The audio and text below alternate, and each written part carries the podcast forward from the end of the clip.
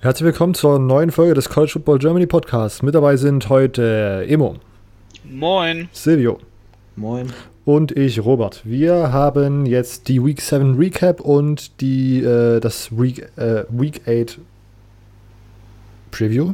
Ja, ich bin komplett schon wieder raus am Anfang, aber erste zwei Sätze gesprochen, komplett raus. Ähm, wir haben unser Konzept so ein bisschen abgewandelt. Wir werden jetzt ausschließlich über die Spiele reden, die wir live oder als Highlights gesehen haben, weil uns diese Spiele so doll interessiert haben. Ähm, und euch so die Headlines präsentieren, wenn uns irgendwas auffällt, was wir aktiv verfolgt haben und jetzt nicht nochmal extra in die Conferences reingehen und gucken, was da die Ergebnisse sind, so, weil wir gedacht haben, wir bekommen sowieso so viele Fragen von euch äh, und es doppelt sich auch recht viel. Das heißt, nur das, was wir gesehen haben, worauf wir uns dieses Wochenende konzentriert haben. Dann eure Fragen. Wir haben, glaube ich, diese Woche fast 15 oder 16 Stück bekommen. Ähm, also es geht immer mehr hoch. Das freut uns natürlich. CFB Germany Podcast auf Instagram sonntags schauen in die Story. Da ist der Button, wo ihr die Frage stellen könnt. Ähm, und dann werdet ihr in der, äh, im Podcast vorlesen. Genau. Und dann äh, schauen wir ganz kurz auf die AP-Poll. Wir stellen euch die Spiele vor, die wir für äh, Woche 8 im Auge haben. Und am Ende machen wir wie immer unsere äh, Picks für die 25 besten Spiele des Wochenendes. Ähm, und ich würde sagen, ja, Immo kann eigentlich mal anfangen mit dem ersten Ding, was er dieses Wochenende beobachtet hat. Ja, das, was ich natürlich äh, wie immer mir dieses Wochenende angeschaut habe, Michigan gegen Illinois, diesmal konnte ich es auch wenigstens halbwegs sehen. Äh, ja, an sich, an sich ein schöner Sieg. Ähm, aber ich habe gleich wieder eine Sache eigentlich zu meckern. Ich fand, äh, es war wieder ein sehr defense-lastiges Spiel. Ich glaube, wirklich, wenn man Defense gerne guckt, dann hat einem dieses Spiel Spaß gemacht. Denn das, was die Michigan Defense Jahr für Jahr abliefert, das ist einfach, das ist einfach schön. Ähm, sei es der geblockte Punt, sei es der Fumble, der fast zum Touchdown geworden ist. Ähm, schöne Sache hat natürlich auch, um es übrigens gleich vorweg zu erwähnen, äh, bei mir ein bisschen zu Verwirrung gesorgt, weil ich erstmal ganz lange gebraucht habe, um zu realisieren, wieso es zwei Spieler im Team von Michigan mit äh, der Nummer 2 gibt bis ich dann mir erklären lassen habe, dass es äh, möglich ist, solange sie nicht auf demselben Feld stehen, wo ich mir gedacht habe, ja, okay, macht Sinn. Ähm, das war nämlich so, dass Carlos Camp, ähm, der Michigan D-Liner, einen Fumble erforst hat, den dann später die Nummer 2, äh, die andere Nummer 2, der Quarterback Jay Patterson, zu einem Touchdown verwandelt hat. Ähm, ja, das war schon ein schönes Game. Also die Defense, also äh, schönes Play. ja, die Defense von, von, Michigan hat vor allem sehr stark das Spiel getragen, äh, kann man so sagen. Jetzt gegen Illinois, vor allem zum Ende hin, ähm, haben sie das Ganze halt stark gemacht. Ne? Also es, es, ist schon angefangen, wenn man halt so eine Dominanz in der Defense hat, dass sie einen Punt äh, blocken. Dann, wenn die Defense da halt quasi noch am Ende die Punkte macht und das Game wieder das anfängt knapp zu werden, ausgleicht so dass man dann ganz gemütlich einen Touchdown machen kann, auf 35, äh, 25 hochkommt und dann einfach keine Chance mehr Illinois lässt, sich da irgendwie von zu erholen. Äh, war an sich ein ganz schönes Game, was ein bisschen gefehlt hat, war so Konsistenz in der Offense. Äh, von allen geworfenen Pässen von Jay Patterson ist am Ende nur die Hälfte angekommen. Ich finde, da fehlt immer so ein bisschen was. Dann trägt halt das Rushing Game das Ganze ein bisschen mehr halt, ne, diese Woche über Haskins. Ähm, ja, ist nicht so richtig zufriedenstellend bisher. Also es macht Spaß zu sehen, es ist auch gut, es wird immer besser, aber irgendwo so diese, diese gewisse Befriedigung, die man gerne hätte als Fan, um zu wissen, dass es halt vorangeht, die ist nicht da. Hm. Ähm, was ich noch mehr erstaunlich fand, war, dass man dann ja wirklich fast das Spiel nochmal irgendwie aus der Hand gegeben hat, bevor man da mit den letzten zwei Touchdowns irgendwie das, den Sack zugemacht hat. Mhm. Das ist, finde ich, so ein bisschen beschreibend für die ganze Michigan-Situation dieses ja, Jahr, dass man ja, einfach. Ja, das ist halt wirklich. Du konntest dich auf die Defense am Ende noch verlassen, so. Ja. Ungefähr. Genau. Also ich glaube auch, wäre nicht, wär nicht dieser Forced Fumble gewesen, mhm. ähm, ganz nah natürlich an der Endzone von, von ähm, äh, Indiana dran. Ich glaube, das wäre nochmal ganz anders gewesen. Ähm, ich glaube, das wäre nochmal ganz, ganz schlimm gewesen am Ende, wäre wär nicht dieser Forced Fumble gewesen, halt von Carlos Camp, der halt dafür gesorgt hat, sorry, äh, äh, Illinois, nicht Indiana. Ähm, hätte, hätte da Carlos Camp nicht am Ende diesen Fumble erforst, ich glaube, dann hätte das Spiel nochmal in die Richtung laufen können, dass es halt, dass halt äh, vielleicht das Team von Jim Harbaugh verloren hätte. Ja. Ähm, für mich ist übrigens auch äh, Freshman Running Back Zach Charbonnet äh, einer der äh, Spieler, die man in der Offensive ganz gut und gerne anschauen kann, weil er dieses Jahr echt ganz gut genau. abliefert. Ähm, für mich ja, der ist der Hammer. Ja. Ähm, okay, äh, äh, Silvio darf weitermachen mit seinem ersten Spiel, was er beobachtet hat dieses Wochenende. Ähm, mein erstes Spiel, das ich angeschaut habe, war natürlich der Red River Showdown zwischen Oklahoma und Texas. Ähm, ich habe mich im Vorrein schon ziemlich auf das Spiel gefreut. Ähm, hatte nämlich schon immer Angst, weil ich weiß immer nicht, wie typisch die, die Uhrzeiten bei dem Spiel sind, aber ich glaube, das Spiel läuft relativ häufig ja um 18 Uhr ja. deutscher Zeit.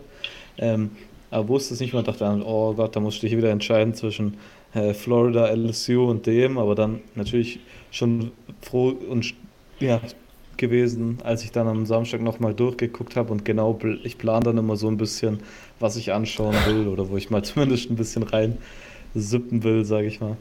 Ähm, und habe das Spiel dann angeschaut, habe auch so mal ein bisschen das Michigan-Spiel verfolgt, besonders als ich gesehen habe, da wird es langsam knapp und habe mich schon gefreut.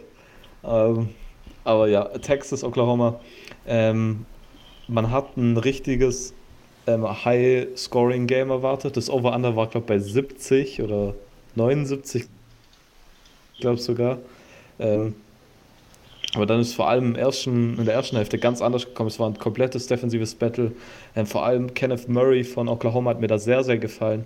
Ähm, jedes Play, er war immer dabei und manchmal auch als Linebacker. Es, es sieht so aus, als wäre der Running Back schon vorbei und auf einmal kommt er angeflogen und der Typ ist so ein Riese, der wiegt, glaube 240 äh, Pfund und der rennt da, als, als wäre er ein Running Back.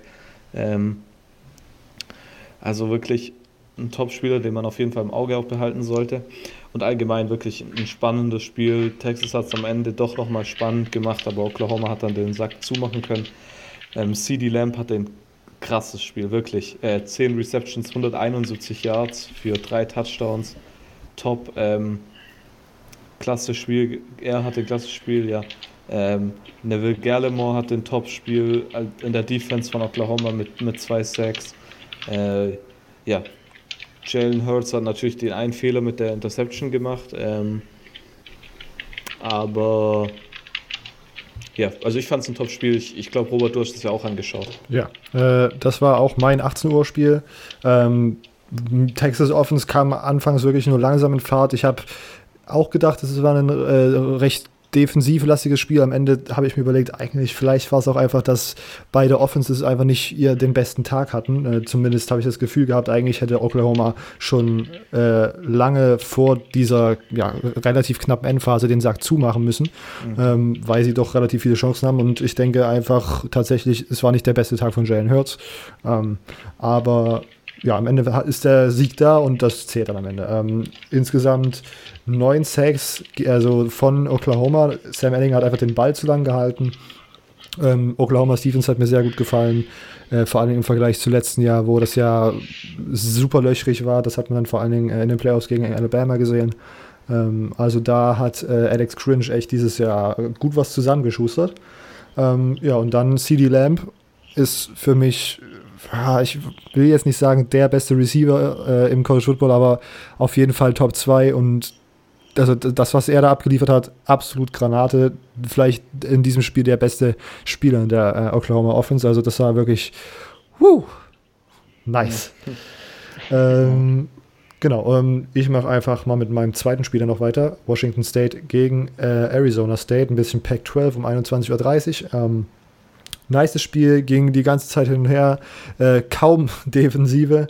Ähm, ist, äh, äh, Arizona State hatte irgendwie nicht wirklich eine gute Idee, wie man die Air Raid stoppen kann.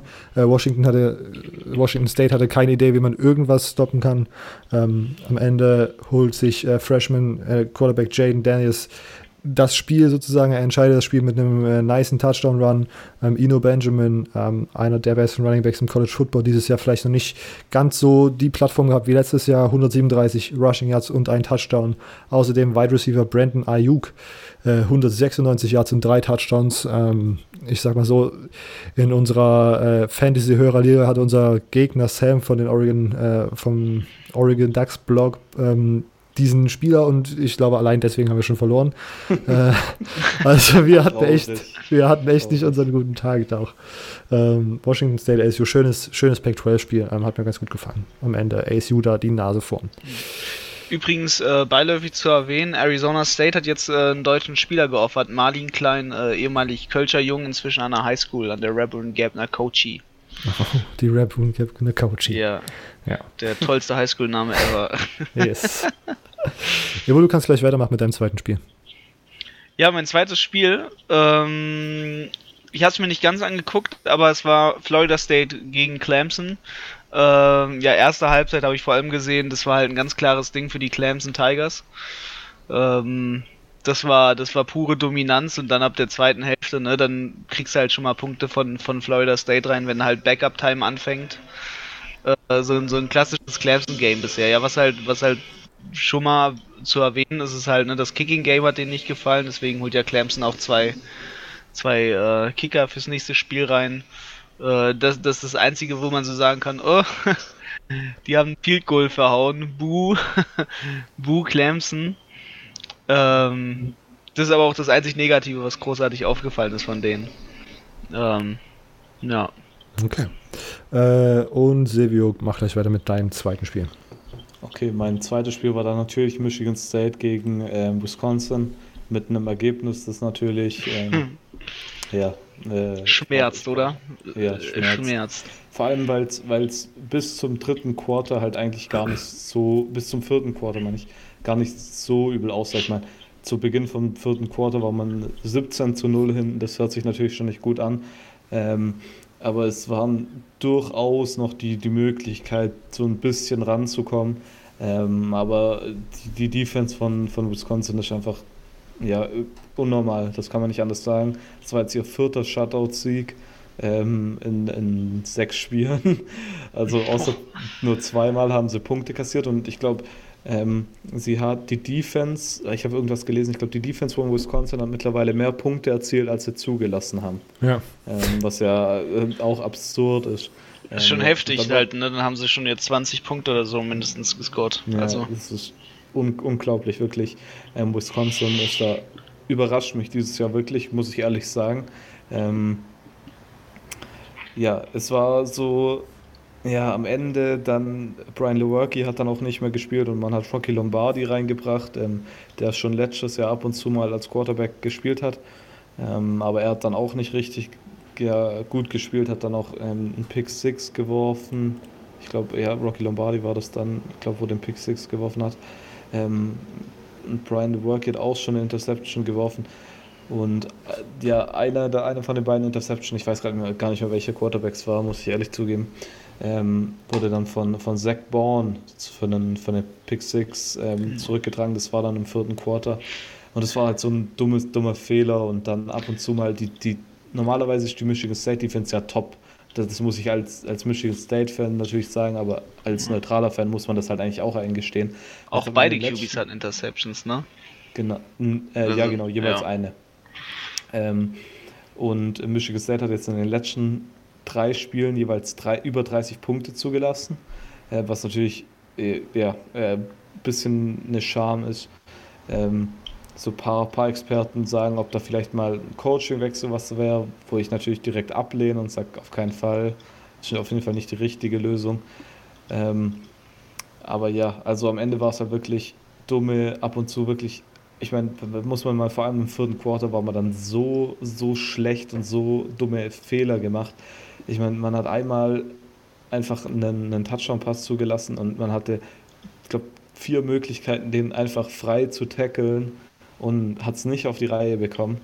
Ähm, also das war wirklich nicht, nicht schön anzuschauen. Bis zum vierten Quarter, wie gesagt, war es gar nicht so schlimm. Natürlich diese Null ist natürlich nie gut ähm, und spricht für die offensiven Probleme, die wir haben.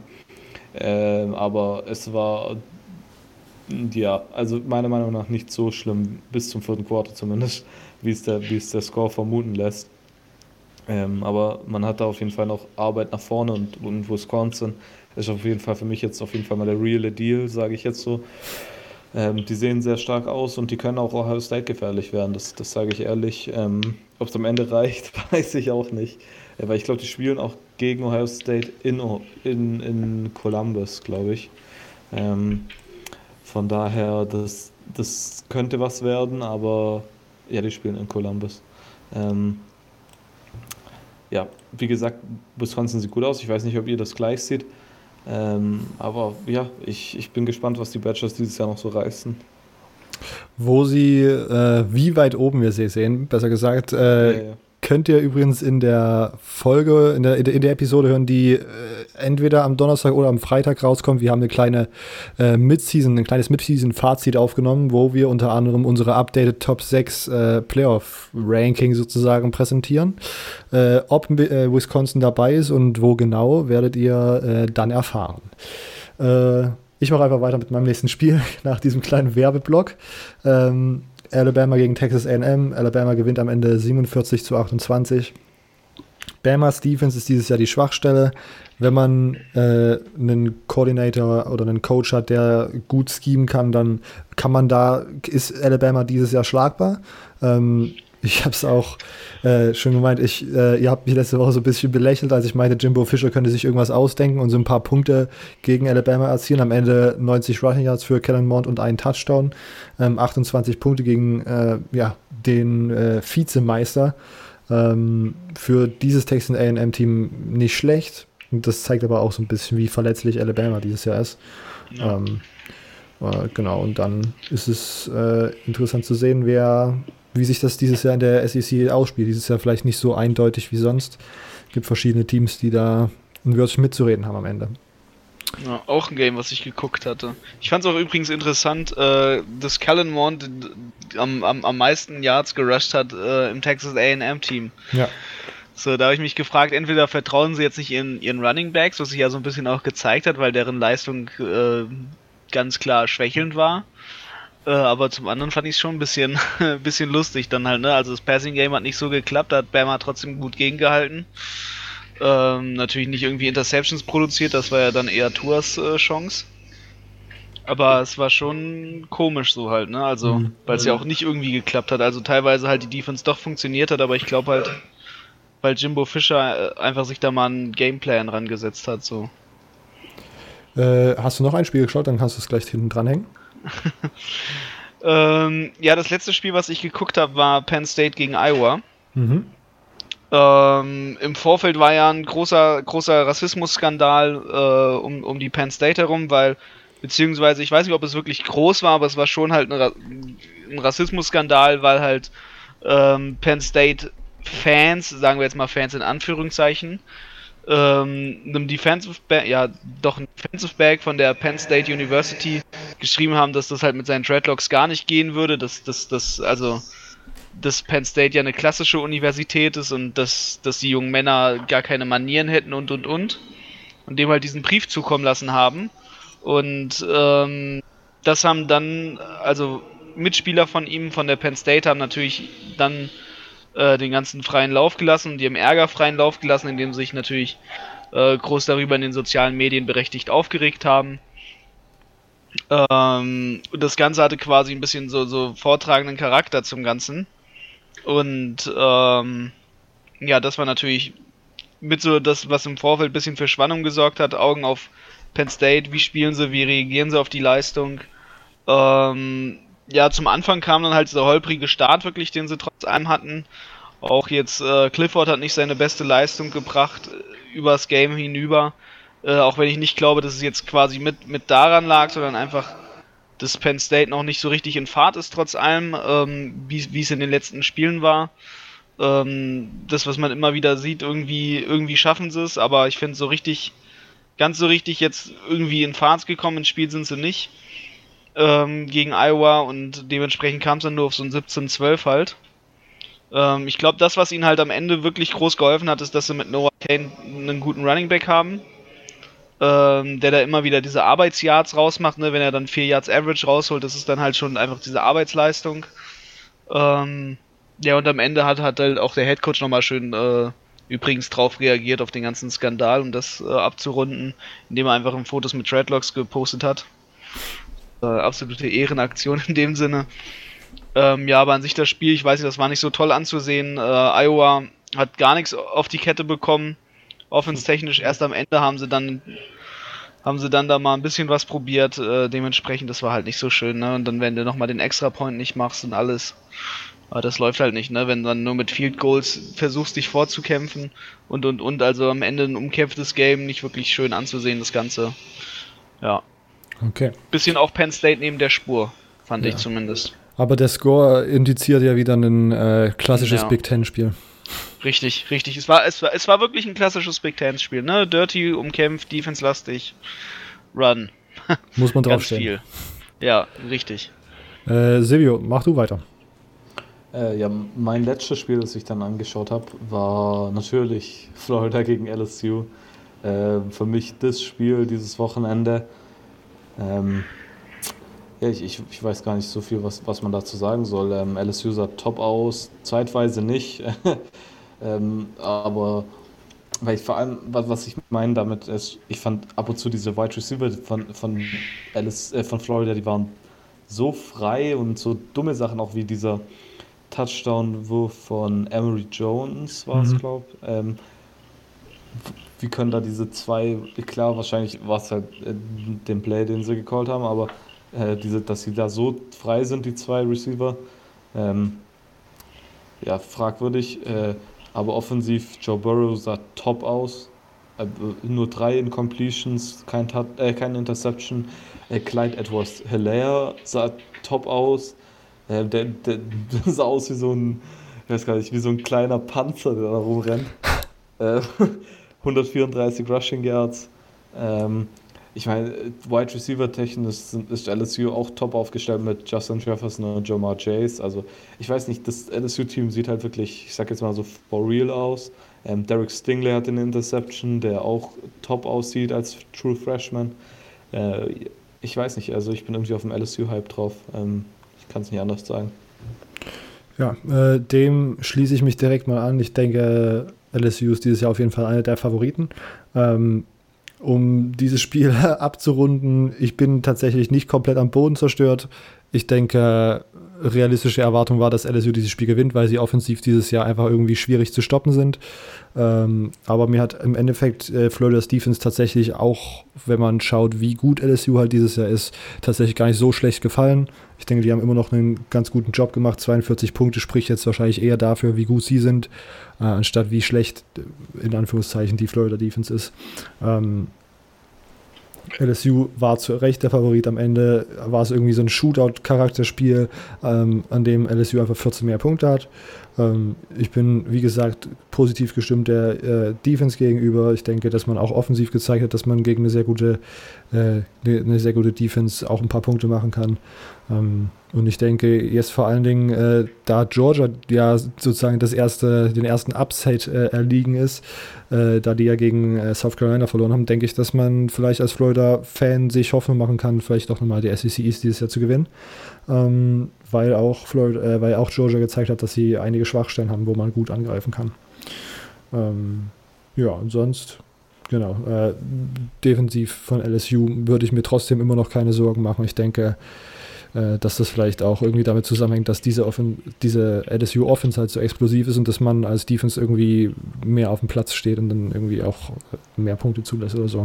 Das wäre so ein Begründungsversuch, warum man 28 Punkte zulässt, aber im Endeffekt, äh, wenn man 42 Punkte draufballert mit der Offense, dann ist es ja im Grunde äh, reicht eine okaye Defense.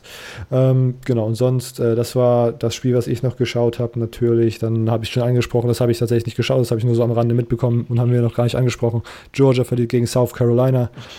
ähm, absolut peinliche Situation. Ähm, und von den Videos, die ich mir angeschaut habe, von den Highlight-Videos, war es einfach das Play-Calling. Ich habe das Gefühl, dass sie die Qualität von Jake Fromm noch nicht so wirklich ausnutzen. Ähm, ich denke, das war das, was ich auch schon mal gegen, bei dem Notre Dame-Spiel angesprochen habe. Ich finde das Play-Calling wieder super konservativ und bei so einem Team, was irgendwie dieses Jahr so super äh, so ein super krasses Mojo hat mit diesem, mit diesem Starting Quarterback äh, Helinski, der da irgendwie kommt und sich jetzt noch in dem Spiel verletzt hat, glaube ich, und dann der Backup und so. Irgendwie South Carolina hat dieses Jahr so ein bisschen den, den Upset-Charakter gehabt und da kommt der Upset gegen Georgia und äh, ja, ich glaube, wir haben gleich auch nochmal eine Frage zu Georgia, wie das aussieht. Ähm, da besprechen wir das noch mehr. Sogar, äh, sogar aber mit dem dritten Quarterback, gell? Weil Helinski hat genau. sich ja verletzt und, und dann ist ja, ja. Ähm, dieser, äh, oh, wie heißt der? Äh, Dakota Joyner heißt der, glaube ich, reingekommen und hat das übernommen. Es war doch auch, glaube ich, sogar das Run-Spiel, oder?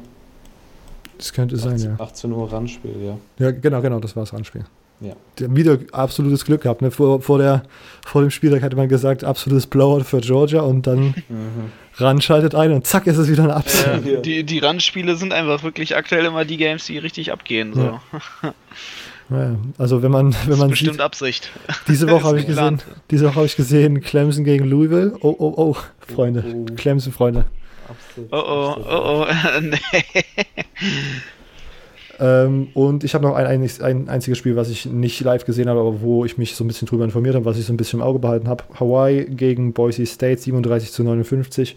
Ähm, ich bin der Meinung, dass Boise State äh, im Moment einfach zu krass overrated ist. Wir sprechen äh, die ganze Zeit darüber, wir sprechen nicht die ganze Zeit darüber, aber wir wurden schon des Öfteren von unserem Boise State-Fan in der Zuhörerschaft angeschrieben, Boise State, Boise State. Äh, und wir sagen, oh wow, die haben wieder gewonnen, wie krass, wie krass. Die sind immer noch ungeschlagen. Ähm, schaut man aber am Ende auf den Schedule, dann könnten die theoretisch die Saison einfach ungeschlagen gehen, aber sie haben halt niemanden gespielt, der äh, sagen, der sozusagen aussagen würde, dass Boise State dieses Jahr eines der, also das 15 oder 14 beste Team ist, wie sie im Moment gerankt sind. Das Einzige, was ein guter Win ist, ist Florida State. Und Florida State ist dieses Jahr Trash, aber das war das einzige Power 5 Team und sonst hat man da wirklich nur irgendwie diese Midwest Schools, die man auch jedes Jahr spielt und die dieses Jahr, die, also die, die kein Indikator dafür sind, wie gut Boise State dieses Jahr ist. Ähm, ich es ist das tatsächlich, glaube ich, das erste Mal, dass sich jetzt jemand aufregt über das Ranking. Ähm, in der AP-Poll Nummer 14 und es kann mir keiner erzählen, dass Boise State gegen Texas gewinnen würde. Vor allen Dingen jetzt im Moment, wie sie aussehen mit dem, ich glaube, die haben jetzt auch ihr- ihren Third String oder, oder Second String Quarterback auf jeden Fall drin. Ja, Zeigt doch die Qualität eher. Ist auf jeden Fall ähm, Also ich. Die sind gerade auf 14 gerankt. Auf 15 haben wir Texas. Das kann mir keiner erzählen, dass die gegen Texas ge gewinnen würden. Auf 16 haben wir Michigan. Ich denke immer noch, dass Michigan auch gegen diese Defense, was, an, was dieses Jahr so das beste Mannschaftsteil von Boise State ist. Ich denke, Michigan könnte gewinnen. Ich denke, Arizona könnte gegen äh, Boise gewinnen. Ich denke, Baylor könnte auf jeden Fall ein gutes Spiel machen. SMU wäre ein interessantes Spiel, wie die gerade am Lauf haben. Äh, ich denke, Missouri könnte gegen äh, Boise State gewinnen. Ich denke, Iowa und ich denke auch Nummer 25 Washington könnten alle gegen Boise State gewinnen. Ich bin. Äh, ich denke, dass sie dieses Jahr zu overhyped sind. Ihr guckt euch den Schedule an, schaut ihr, wie dominant in Anführungszeichen sie diese, diese, diese Saison gewonnen haben. Ich denke, Boise State ist nicht das 14 beste Team im College Football. Ja, aber es spricht ja eventuell auch äh, jetzt von den anderen Teams äh, für die Qualität der äh, Mountain West. Hm? Guck dir doch bitte diese das Spiel Guck dir das Schedule an, das sind keine guten Teams, gegen die sie da Das sind auch keine Hawaii? guten Teams. Hawaii. Ja, Das ist, halt, das ist halt wieder sowas wie, wie UCF damals, dass die so hoch sind. Ja, Ähm, Jetzt BYU ist ein halbwegs herausfordernd wirkend- wirkender Gegner. BYU steht 2-4, also bei besten Willen. Wirkender Gegner. Ja, die haben die letzten drei Spiele verloren. Ähm, natürlich, ja, sie haben gegen USC gewonnen, die damals gerankt waren. Ja, toll. Ist aber immer noch kein. Also ich, ich, ich stimme dir da schon ein bisschen zu, Robert. Ähm, ich glaube, Boise State wird aber am Ende trotzdem. Ich sehe kein Spiel, wo sie hier verlieren sollten. Die spielen doch ja. jetzt gegen BYU, San Jose State, Wyoming, New Mexico, äh, Utah State und Colorado State. Ähm, der Combined Record ist wahrscheinlich äh, auf jeden Fall negativ. Ja. Ja, alle Ähm. außer New Mexico sollte man nicht unterschätzen, sag ich mal. Aber Immo, was will, ich weiß jetzt gerade gar nicht, was du ah, willst jetzt sagen, dass die San, äh, Boise State doch noch was verlieren würde. Nö, ich will damit sagen, äh, also dass, dass man die Gegner von Boise State auf jeden Fall nicht so nicht so niedrig schätzen sollte, zum Beispiel Colorado State. ähm, Immo. genau. Nö, ich, ich finde es berechtigt auf 14, das möchte ich damit sagen. Ich kann euch, ich kann, ich kann doch- euren Hate nicht verstehen. Du kannst mir doch nicht sagen, dass äh, Texas. Also ja, ja, ja, Silvio. Also, also ich finde, ich find, äh, Boise State ist aktuell auf, auf 14, ja, passt meiner Meinung nach. Das Ding ist halt, dass Boise State wahrscheinlich ein bisschen overrated wird. Einfach, äh, weil ich jetzt halt nicht den, den Schedule sehe. Ähm, das ist halt für mich mit so ein kleines Problem. Ähm, aber ich, ich, ich weiß nicht, ob sie jetzt gegen Texas gewinnen würden. Wahrscheinlich. Ich weiß es ehrlich, ich Nein. weiß es ehrlich, ich weiß es nicht. Freunde. Ich weiß es echt nicht. Das könnten wir doch Ich nicht weiß machen. Doch. Ja, kann schon sein. Äh, wenn Hank Backmeier richtig läuft, ähm, ich, ich weiß es nicht. Gegen Michigan würden sie auf jeden Fall gewinnen. oh mein Gott. Gegen Michigan State nicht. Na, da, Klar. das ist ja was anderes. Michigan State ist ja auch gar nicht gerankt. Wo sind die denn? Ich sehe die nicht. Nicht mal, die kriegen nicht mal mehr Votes. Ja, verdient. Sogar Okay. Louisiana, Louisiana Tech kriegt, kriegt Stimmen. Nicht mal, nicht mal Michigan Ja, die haben ja auch keinen Blowout bekommen. Warte du mal ab, bis. Ja, warte mal ab, warte mal ab. Gut, so, Boise State berechtigt auf der 14, bleiben wir dabei. Na klar. ähm, wir gehen straight in die Fragen. Äh, wie gesagt, wir bedanken uns auf jeden Fall für die vielen Einsendungen. Ich glaube 15 oder 16 Stück diese Woche. Wir sind, wir steigern uns immer mehr ähm, und starten mit folgender. Wie stark ist die Passing Defense der Oregon Ducks? Nur drei Punkte zugelassen gegen Colorado. Habt ihr eine Meinung zu der Defense von äh, Oregon dieses Jahr?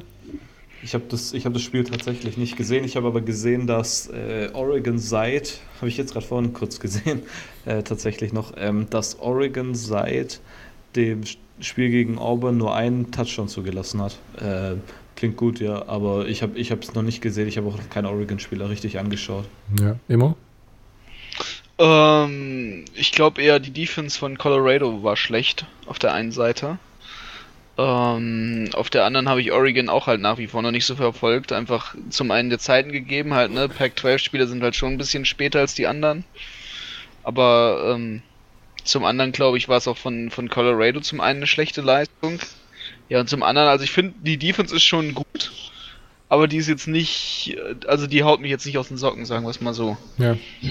Ähm, ich habe ein bisschen Oregon geguckt und ich habe auch ein bisschen äh, Geld verloren bei diesem Spiel. Ich habe gesehen Colorado plus 21 und dachte mir, ja, ich weiß, dass, äh, dass Oregons Defense dieses Jahr echt nice aussieht, äh, aber 21 Punkte, Freunde, das muss doch drin sein. Colorado, LaVisca Chanot, die sind doch, die sind doch, die müssen doch irgendwas haben. Und zack, drei Punkte. Naja, naja, aber also ich bin sehr positiv überrascht von Oregon's Defense. Ich denke, das ist eine der, wenn nicht sogar die beste insgesamt Defense der, der Pac-12. Ich denke, das ist auch ein Grund, warum Oregon immer noch weiterhin als äh, Playoff-Kandidat gehandelt wird, weil jetzt die offensiven Playmaker zurückkommen und weil die Defense dieses Jahr einfach so gut aussieht. Ähm, ja, also ich bin, ich bin, sehe seh das sehr positiv, die Entwicklung vor allen Dingen äh, der Oregon Ducks in der Defense. Nächste Frage. Würdest du, Ja? würdest du sagen, die Defense von Oregon trägt auf jeden Fall Oregon quasi durch die Season gerade? Äh, Oder würdest du so weit nicht gehen? Im Moment könnte man das rückblickend wahrscheinlich schon sagen, weil die Offensive noch nicht so wirklich in Trab gekommen ist, aber ich denke, dass jetzt beide, also ab jetzt beide irgendwie in Einklang miteinander gehen können, weil lange jetzt wichtige Receiver verletzt waren und die sind jetzt gegen Colorado zurückgekommen. Ähm, und ich denke, dass Ja, jetzt auch offensiv die Zahlen wieder besser werden. Zum, aber Jacob Preland zum Beispiel, der, der Leading Receiver von Oregon, der Tight End, der fällt jetzt aus, auf jeden Fall für die Saison. Äh, ähm, ich meine aber Pittman und ich, dieser eine Typ mit den langen Haaren, die sind, ich weiß, So. ich weiß gar ja, nicht. ich meine, ich mein, äh, Jacob Preland auf jeden Fall fällt aus. Jetzt für den Rest der Saison. Ist auf jeden Fall auch ein harter Schlag. Man should, äh, wer ist der? Johnny John, nee, nicht Johnny Johnson. Jane Reed. Ich weiß, ich weiß nicht, wie du meinst, aber ist ja egal. Also ich habe das nur auf, ich habe das nur auf dem Twitter-Feed vom äh, Collective of Ducks gesehen, dass halt viele zurückgekommen sind ähm, und Okay. ich habe das gelesen, dass das jetzt so der Grund ist, warum die Offense wieder ins Rollen kommen könnte. Und wenn er der Reading, äh, Leading Receiver ist, ist das ja natürlich, äh, ist, könnte es ja auch sein, dass der die Receptions bekommen hat, weil die anderen nicht da waren und deswegen Ja. sozusagen die ersten Spiele gut äh, Yards gemacht hat. Ne? Stimmt auch. Ja, okay. Ähm, Frage Nummer zwei. Michigan State wurde in den letzten beiden. Spielen 10 zu äh, 72 outscored. Was ist denn da los? Nächste Frage. Es läuft halt einfach nicht, ne? Wenn das System nicht funktioniert und man nicht, äh, nicht nach Plan spielt, dann äh, fängt man schon an, schlecht zu sein. Ähm, Silvio, vor der Saison war es doch so, war doch irgendwie diese Situation, der Offensive Coordinator, der davor nichts gerissen hat, wurde nicht gefeuert, sondern irgendwie nur als Assistant wieder geheiert oder so und ein neuer Offensive Coordinator, damit die irgendwie zusammenarbeiten könnten, ne? Das war doch so eine. Ja, es war so, die, die haben Positionen so getauscht Genau. halt. Ähm, Ja. Denkst du, das war jetzt rückblickend trotzdem noch der richtige Move oder hättest du dir lieber gewünscht, dass irgendjemand Frisches von draußen reinkommt und da nochmal die Offense genau, nochmal irgendwie aufwirbelt oder so? Also am Anfang fand ich es erstmal ziemlich gut, dass, dass man mit einer internen Lösung gegangen ist, weil ja, es kann, sind da trotzdem verschiedene Spielphilosophien, das sieht man auch jetzt, wenn man es sich anschaut, im Gegensatz zu letztem Jahr. Ähm, aber na ja, ja, natürlich, jetzt weiß man immer mehr. Natürlich würde ich jetzt sagen, vielleicht wäre eine Lösung von außerhalb äh, besser gewesen, aber das ist halt auch nicht sowas, was jetzt ähm, D'Antonio machen wird, wär meiner Meinung nach. Also der wird jetzt auf jeden Fall nicht mit irgendjemandem gehen, mit dem er nie was zu tun gehabt hätte. Ähm, ja, ich weiß nicht, aber ich glaube jetzt ähm, nicht, dass da ein Wechsel kommt, vor allem nach dem, was D'Antonio gesagt hat in der Pressekonferenz. Er hat, einer hat ihn gefragt, ob da, ähm, wurde halt auch genau auf das drauf angesprochen. Ähm, und dann hat er nur gesagt, what a stupid question. und hat, dann, dann ist richtig aggressiv geworden. Ähm, also ich glaube, da kommt erstmal auch kein Wechsel. Ähm, aber ja, ich meine, es ist peinlich, wenn man sich so den Score anschaut. Vor allem jede Woche rede ich darüber, wie, wie gut Michigan State ist. Oh Mann, äh, Gott, ja. Okay. Ähm, die ersten beiden Fragen kamen von Denko-SIK. Vielen Dank dafür. Nächste Frage. Meinung zum, äh, Meinung zum Tennessee-Game. War übrigens da. Grüße aus South Carolina. Uff, Hm. geil. Nice. Grüße zurück nach Amerika. Ähm, Tennessee gewinnt gegen äh, Mississippi State, So. stimmt's? Ja. Genau. Also auf jeden Fall starkes Spiel. Ich denke, man als Mississippi State muss Fan ist man da super enttäuscht, weil Tennessee dieses Jahr echt nicht gut ist und man so ein Spiel gewinnen muss. Auf der anderen Seite ähm, Mississippi State hat bis jetzt auch noch nicht wirklich viele Ah. Spiele gezeigt, wo die irgendwie überzeugt haben. Für Tennessee-Fans auf der anderen Seite krasses Spiel, krasser, krasser Sieg auf jeden Fall. Äh, gut da mal in der SEC ein paar, ein, einen Win, einen Win zumindest einzufahren. Und vor allem, man, man geht jetzt auch wieder zum Quarterback, äh, zum alten Starter zurück, zu äh, Jared äh, Guarantano, heißt er so, ich glaube. Ja. Ähm, weil man hat ja davor True Freshman Quarterback Brian Maurer als, als Starter gehabt. Genau. Und äh, ja, genau. Äh, der ist dann ja, ähm, glaube verletzt rausgegangen, nachdem er zwei Interceptions geworfen hat. Und dann ähm, Guarantano hat, glaube nur eine Incompletion gehabt und einen Touchdown-Wurf. Und sah deutlich besser aus. Also kann man auch mal gespannt sein. Also Tennessee sah endlich mal wieder. Ich gönn's denen ja, wenn die mal gewinnen, weil die haben nicht viele positive Momente. Die spielen nächste Woche gegen Bama, gell? Ja, dann Oh Mann. Au, ist au, der Spaß au, au, eh au. wieder vorbei. At, at Bama auch noch. Okay, ähm, vielen Dank an Milan für diese Frage. Äh, nächste Frage. Oregon noch ein Playoff-Kandidat? ähm, möchte, möchte jemand von euch übernehmen? Oder? Ähm, das Problem ist eher, glaube ich, was ich bei Oregon sehe, ist dadurch, dass sie ein Spiel halt ganz am Anfang der Saison gegen Auburn verloren haben, wird es schwer mit den Playoffs. Ähm, weil die anderen Teams so gut spielen. Eigentlich, eigentlich ist es schon verdient, dass sie ziemlich weit hochkommen im ganzen Ranking und dass sie auch eine Chance auf die Playoffs hätten, aber dadurch, dass halt die anderen Teams wahrscheinlich alle ungeschlagen mit in die Playoffs dieses Jahr reingehen werden, äh, sehe ich es einfach nicht, dass sie noch ein Playoff-Kandidat sind oder sein können. Einfach gegeben dadurch, dass es halt, dass die anderen Teams noch stärker einfach spielen als Oregon. Mhm. Und da, da schmerzt jetzt halt insbesondere dann am Ende diese Niederlage, die man hatte. Ähm, dem kann ich mich nur zustimmen. Ich sehe es aber tatsächlich ein bisschen positiver. Ich denke, Oregon ist das einzige Team, was im Moment Chancen auf die Playoffs hat aus der Pac-12. ja, Ähm, das stimmt. Wie hoch diese Chancen sind, ist natürlich jetzt trotzdem fraglich. Auch weil wir, das werdet ihr morgen oder übermorgen in der Episode zum Mid-Season-Fazit hören. Äh, wir, ich glaube sogar, wir vier alle davon ausgehen, dass es vier ungeschlagene Teams gibt und es dann schwierig ist, irgendwie in die Playoffs reinzukommen, wenn man halt äh, nicht ungeschlagen ist. Ähm, Silvio, noch was zu ergänzen? Nee, ähm, ja, also ich sag, äh, Oregon schafft es nicht, aus dem Grund, weil ich halt vier Teams drüber sehe, die halt, wie du es gesagt hast, halt undefeated sind und ähm, und deshalb packt es Oregon da halt nicht rein. Okay, vielen Dank an Justin für diese Frage. Äh, nächste Frage. Ähm, wird Immo zu seinem Wort stehen und den Upset von, äh, Upset von Bama tippen und deshalb verlieren? Ähm, ich glaube, es geht um den Upset, dass du sozusagen Tennessee over Bama, over, over Bama tippst diese Woche. Äh, und das war ich. Oder? Ich nee. habe doch immer gesagt, ja. Tennessee gewinnt gegen Bama. Nee, ich glaube, Immo war das. Ja. Oder dann war es erst beide, dass er noch verrückter wäre. Ich glaube, es geht eher darum, dass ich ja generell Upsets tippe und dadurch den Upset forciere. Ach so. Ähm, das heißt, ihr tippt heute beide Tennessee. Ja. Nee, aber ich. Ich, ich, Tennessee. ich, ich also ich bin, ich bin ehrlich, ich tippe auf jeden gesagt. Fall Bama. Ähm, weil ich einfach nicht dran glaube, dass Tennessee das macht. Sorry, so. Passiert einfach nicht. Alles klar. Ich habe ganz am Anfang vom Jahr nämlich mal gesagt, dass, dass Tennessee gegen Bama gewinnt. Da wurde ich immer drauf angezogen, als, als dann Tennessee hier verloren hat gegen die, die wildesten Gegner. Ach so, ich dachte, ich, ich dachte das wäre äh, Immo gewesen. Er notiert sich das, ja, in, das, seinem, das äh, in seinem Mobbing-Heft. Ja, genau.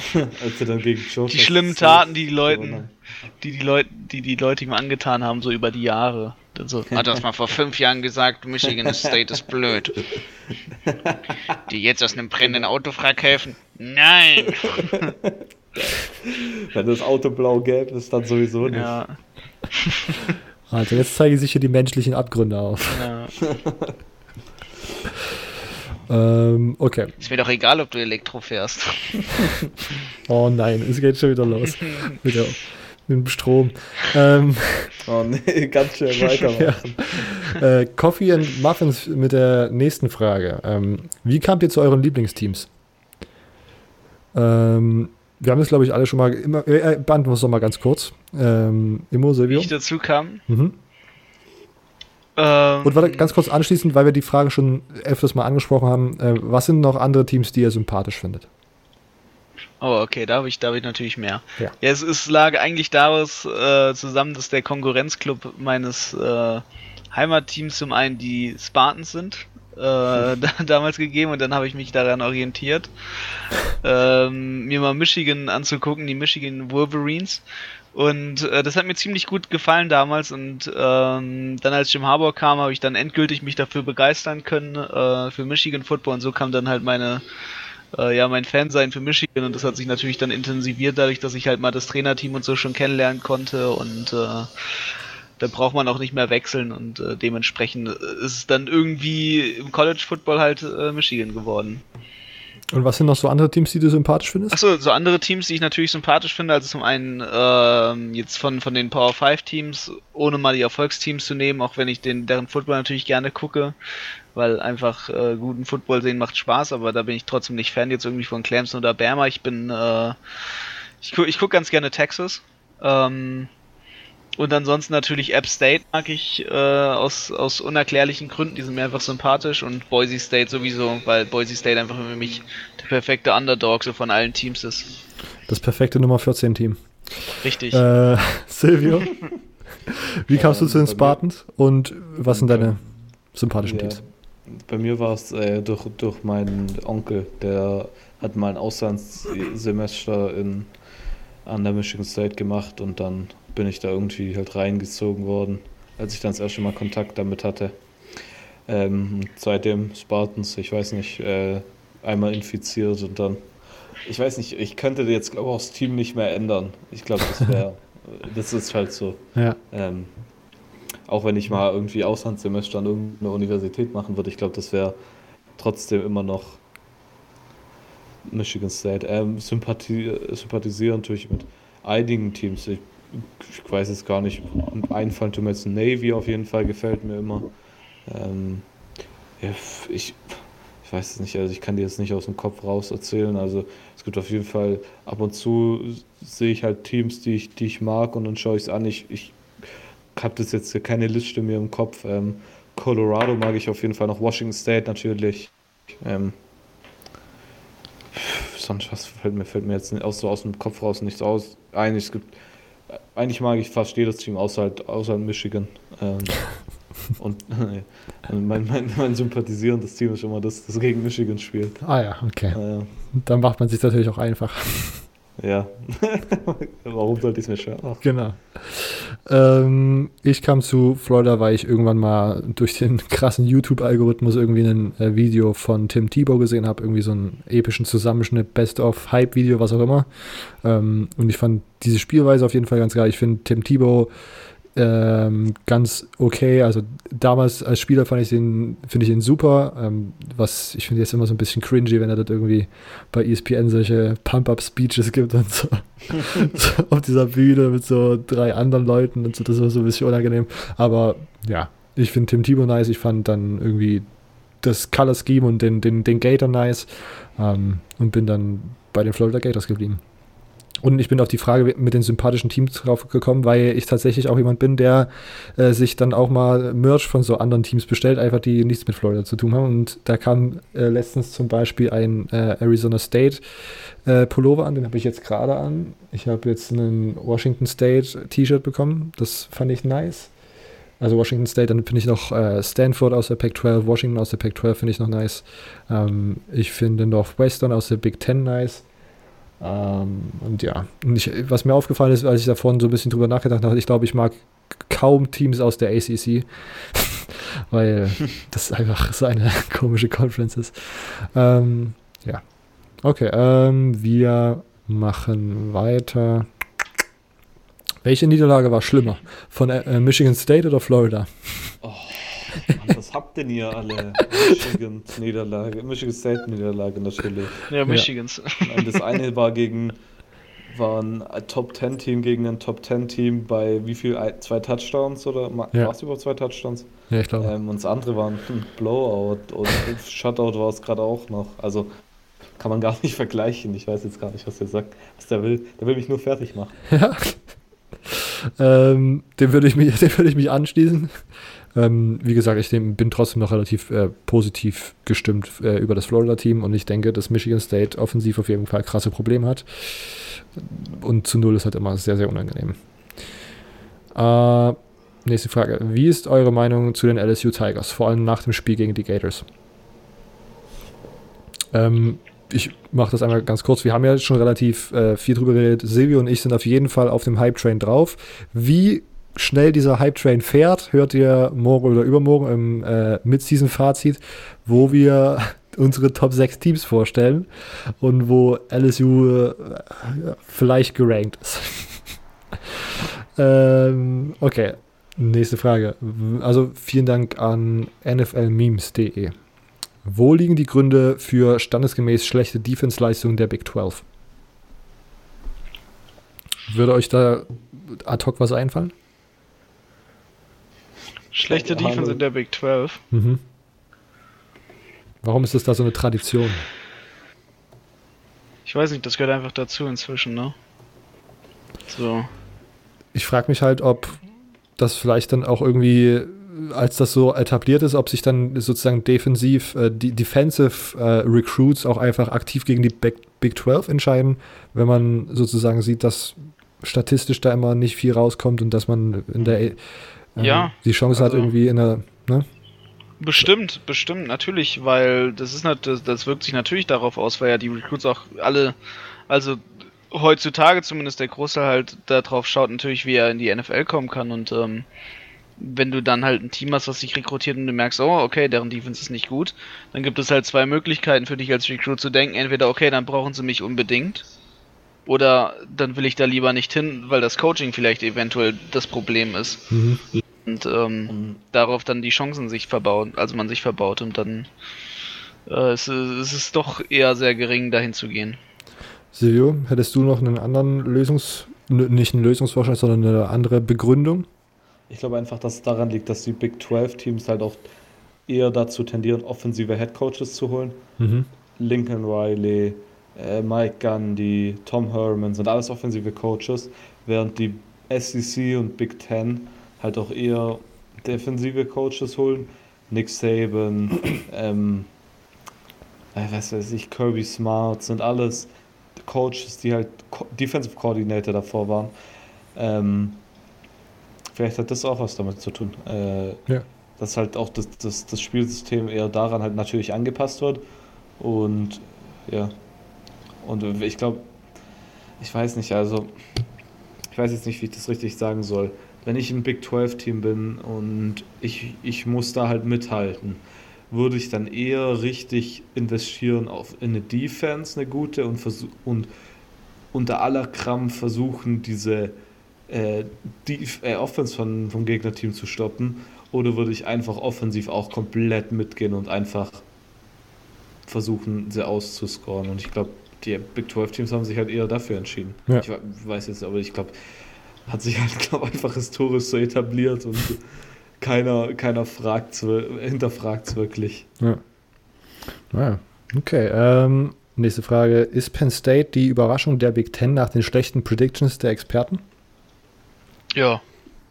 Ja. Auf jeden Fall. Also ich hätte auch nicht erwartet, dass das jetzt so gut läuft wie bisher. KJ Hamler, der Receiver, hat ein paar richtig nice Spiele gehabt. Ähm, Sean Clifford, der äh, Quarterback, ist auf jeden Fall besser, als man das so erwartet hat. Man hat nicht viel Tape von ihm gesehen vor der Saison und man wurde so ein bisschen ins kalte Wasser sozusagen geworfen, aber schon vor der Saison kam aus den Camps irgendwie die Nachricht, dass er super schnell sein soll und super athletisch und das war natürlich keine Frage und dass sich das so gut aufs äh, Spiel, auf, auf, aufs Feld sozusagen überträgt, äh, für mich auf jeden Fall auch. Immo und ich, glaube ich, hatten ähm, das als Bass-Teams vor der Saison gekennzeichnet, Penn State, weil wir einfach nicht, nicht sicher waren, ob man diese ähm, offensiven Abgänge so gut kompensieren kann. Und anscheinend ist die Antwort ja. Also für mich auch auf jeden Fall überraschend. Ja. Da muss ich gerade bei Sean Clifford äh, dran denken, an das Kommentar von, ich glaube, dem letzten NFL-Draft, wo der, der, also ich sage jetzt mal spezifisch, der, der eine weiße, weiße Safety äh, von der von der Penn State so eine 4-4-5 gelaufen ist und dann der eine Kommentator nur gesagt, wow, he, he's uh, ja, das war, das war fast. Ja. He, he, he's fast for, for a guy like him. Also, wie jetzt? Achso, okay, für einen Weißen so ungefähr. Da muss ja, ich immer dann natürlich war... denken, wenn schon, also ja. schneller weißer Spieler und Penn State, dann muss ich immer, mir schießt das in den Kopf ab, ab, ab dann immer. Das war, falls man sich das mal anschauen möchte, das war Troy Apke, der Safety von Penn State und das war, ähm, ach, ich fuck jetzt. Wie heißt er denn NFL-Legende? Äh, typ, Sanders, San, oder? Ja, genau. Ja, Aber ich glaube, Sanders war das. Dion, genau, Dion Sanders. Ja. Und der Moderator fragt nochmal, äh, was meinst du für so einen Typen wie ihn? Und er sagt so, na, du weißt schon. You, you know, you know what I mean. Genau. No, I don't know. äh, ah, herrlich. Ähm, ja, also Silvio, hattest du das auf dem Plan, dass das so gut werden könnte? Nee, auf keinen Fall. Äh, ich habe hab mich vor mir auch sogar immer gefragt, warum Leute dann doch noch sogar Penn State noch so hoch haben. Also ich dachte, das wird dieses Jahr ganz übel. Also ich bin total überrascht von der Leistung dieses Jahr. Ja. Äh, vielen Dank an die beiden, äh, für die beiden Fragen an Marvin. Ähm, weiter geht's mit der Frage von Marius. Wie tief sollte Ohio fallen und LSU steigen? Moment mal. Haben wir jetzt irgendwas, habe ich irgendwas verpasst? Wieso sollte Ohio fallen? Stehe ich gerade auf dem Schlaf? Mit, vielleicht mit dem Ausgang, mit dem äh, nicht eingetroffenen Ausgang der Spiele zusammenhängend. Hä? Aber wieso sollte Ohio fallen? Das ist die Frage. skippen wir das jetzt. L LSU, also, ja, LSU. Ich, ich wünsche mir natürlich trotzdem, dass äh, Ohio fällt, aber es passiert nicht. Oder reden wir gerade über die Ohio University? Ist da irgendwas passiert, was wir nicht auf dem Plan hatten? Vielleicht ein Skandal, den keiner mitbekommen hat. Okay, naja, also Ohio State hatte ja eine Bye-Week. Die sollten, die sind nur gefallen, weil alle anderen Teams, weil LSU so krass gewonnen hat. Und ich denke, LSU auf 2 ist gerade auf jeden Fall reasonable.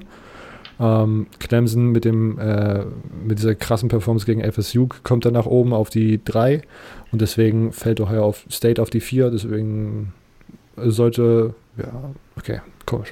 Wir irgendwie. Okay. Nächste Frage. Wir stehen auf dem Schlauch. Egal, ja, wir stehen gerade. Äh, nächste Fragen kommen von Manuel. Bama kassiert dieses Jahr viele Punkte. Könnte LSU zum echten Stolperstein werden? Ist auf jeden Fall realistisch. Ja. Ähm, auch hier nochmal ein Verweis auf die Folge, die morgen oder Freitag rauskommt. Da wird das tatsächlich nochmal ein klein bisschen thematisiert. Silvio und ich haben da einen interessanten Take zu, wie das Spiel zwischen LSU und äh, Alabama verlaufen könnte. Ähm, nächste Frage. Sind die Georgia Bulldogs mit der Niederlage aus dem Playoff-Rennen? Das ist eine interessante Frage. Denkt ihr, sie haben noch eine Chance? Nein. Ähm, ich sehe keine realistische Chance mehr bei denen, einfach gegeben durch diese Niederlage.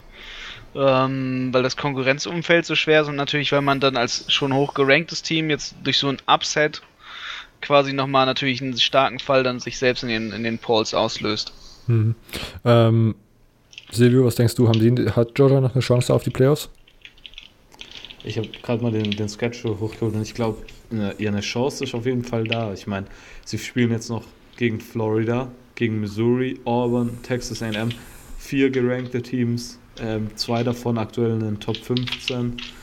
Ähm, wenn sie die alle gewinnen und die SEC gewinnen, Gut. ich weiß halt nicht. Ich, ich, ich glaube schon, dass sie dann reinkommen, weil ich meine, sie haben dann ja eine Niederlage, aber in der Double Overtime. Klar, ja, aber die SEC gewinnen, ne?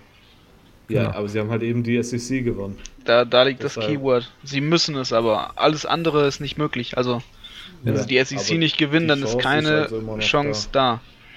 Ja. Ja also. ja, also ich würde das auch so sagen. Die, die einzige Chance ist, die SEC zu gewinnen. Weil und mit zwei Niederlagen kommst du dieses Jahr nicht in die Playoffs. Nee. Das wird nicht passieren. Und auch hier ist wieder ja, genau, mit zwei Niederlagen kann, wird nicht passieren, weil tatsächlich ja wir alle drei sogar denken, es könnte sein, dass es ähm, vier ungeschlagene Teams gibt und dann ist zwei Niederlagen zu viel. Ähm, ja, und sonst, ich finde halt, dass ich finde ja wirklich, ich habe mir die Highlights angeguckt und so eine Extended Version. Ich denke wirklich, dass im Moment das Play Calling und die Performance von Kirby Smart auf der offensiven Seite einfach nicht gut genug sind, um, also ich denke sogar, dass wirklich Georgia dieses Jahr einen legit Shot hat, einfach die zu besiegen in der Regular Season und dann sollte das eintreten, dann würden die nicht mehr ins SEC Championship Game kommen und das sage ich einfach nur wegen dieser offensiven Performance, die mich so total enttäuscht. Und ich bin eigentlich jetzt kein krasser Hater von Georgia, auch wenn ich die jetzt nicht super sympathisch finde und so. Aber ich denke einfach, also jedes Mal, wenn ich so sehe, dass die so eine krasse Recruiting-Class haben und man dann trotzdem immer nur irgendwelche so, keine Ahnung, drei, zwei Yard-Pässe wirft und so ein Quatsch und so super konservativen konservativen Quatsch spielt, wenn man irgendwie zurückliegt oder irgendwie Gleichstand hat und so wirklich keine guten Playcodes hat von Kirby Smart, dann finde ich das immer so super enttäuschend, dass man einfach dieses krassen Talentpool irgendwie nicht, nicht ausschöpfen kann. Ja. Ähm, äh, Louisville Cardinals äh, vernichten Wake Forest. Ist jetzt Clemson fällig? Die Frage ist sozusagen, ob Louisville gegen Clemson gewinnt. Ja, wenn die Run-Serie anhält, dann wird's eng. Dann, dann wird's eng, eng, aber dann wird, dann wird trotzdem der Favorit gewinnen. Aber da muss schon, schon ordentlich was schief gehen, dass Louisville gegen. Also gegen Louisvilles Quarterback ist übrigens verletzt, ne? Um das mal. Ähm, ja. Puma Pass. Also ja, Jawan genau. Pass äh, ist raus fürs Spiel. Der hat eine saisonbeendende Operation oder so, ich glaube. Irgendwie in die Richtung geht das sogar. Also ich glaube nicht, dass da Louisville große Chancen hat. Insbesondere jetzt, wenn sich dein Quarterback komplett rausgeschossen hat. Als ich das gesehen habe, dass Manuel diese Frage gestellt hat, habe ich nur mal kurz überlegt, weil ich vorhin schon gemeint habe, ich, die ACC ist so die Conference, die mir so am egalsten ist und ich wirklich das Louisville-Ergebnis überhaupt nicht mitbekommen habe. Und da habe ich kurz nach recherchiert und sie haben einfach 62 zu 59 verloren. Und da fand ich auch, vernichtet ist halt auch so eine Sache, wenn man halt mit drei Punkten Abstand in einem Spiel gewinnt, was dann insgesamt über 110 Punkte hat, holy shit, dann ist das nicht vernichtend, dann ist das ein 50-50-Game gewesen, was man durch Glück irgendwie gewonnen hat. Man also hat sie fucking, haben die Defense vernichtet, aber ihre eigene hat sich auch vernichtet. Man hat fucking 600 Yards zugelassen, 670, das ist einfach nur krank. Holy shit. Ja, naja. also wenn, wenn Wake Forest schon 59 Punkte gegen Louisville macht, dann weiß die halt auch nicht, wie, sie, wie viel da die Clemson Offense macht. Wenn ich ehrlich bin. Ja. Vor allen Dingen, ja. Also ich können mir ich denke, dass, ich denke, bin mir halt wirklich relativ sicher, dass äh, Clemson dieses Jahr äh, ungeschlagen geht und dass dieses äh, North Carolina-Ding so ein Wake-up-Call war und dass die jetzt einfach komplett ausrasten werden. Ähm, und ich sehe da nicht viel Licht für Louisville. Aber es ist College Football, ne? Wir müssen die Run-Serie, wir haben es vorhin schon angesprochen, alles ist knapp, was bei Run läuft. Alle Clemson-Fans, äh, ihr müsst vor den Fernseher und das euch anschauen, weil es könnte, könnte knapp werden. Ähm, war das die Rückkehr von Trevor Lawrence? Wir reden über das krasse Spiel von äh, Clemson gegen äh, Florida State. die Statline. Ich habe sie ähm, 17 von 25, 68 Yards, 170, äh, 68 Prozent, 170 Yards, drei Touchdowns, eine Interception. Hm. Denkt ihr, das Bedenkt war's? den Gegner. Ja, Ich glaube in die Heisman zurück, also in, ins Heisman Top-Favoritenkreis wird das Game ihn jetzt nicht zurückbefördert haben. ja. Gegeben der Interception.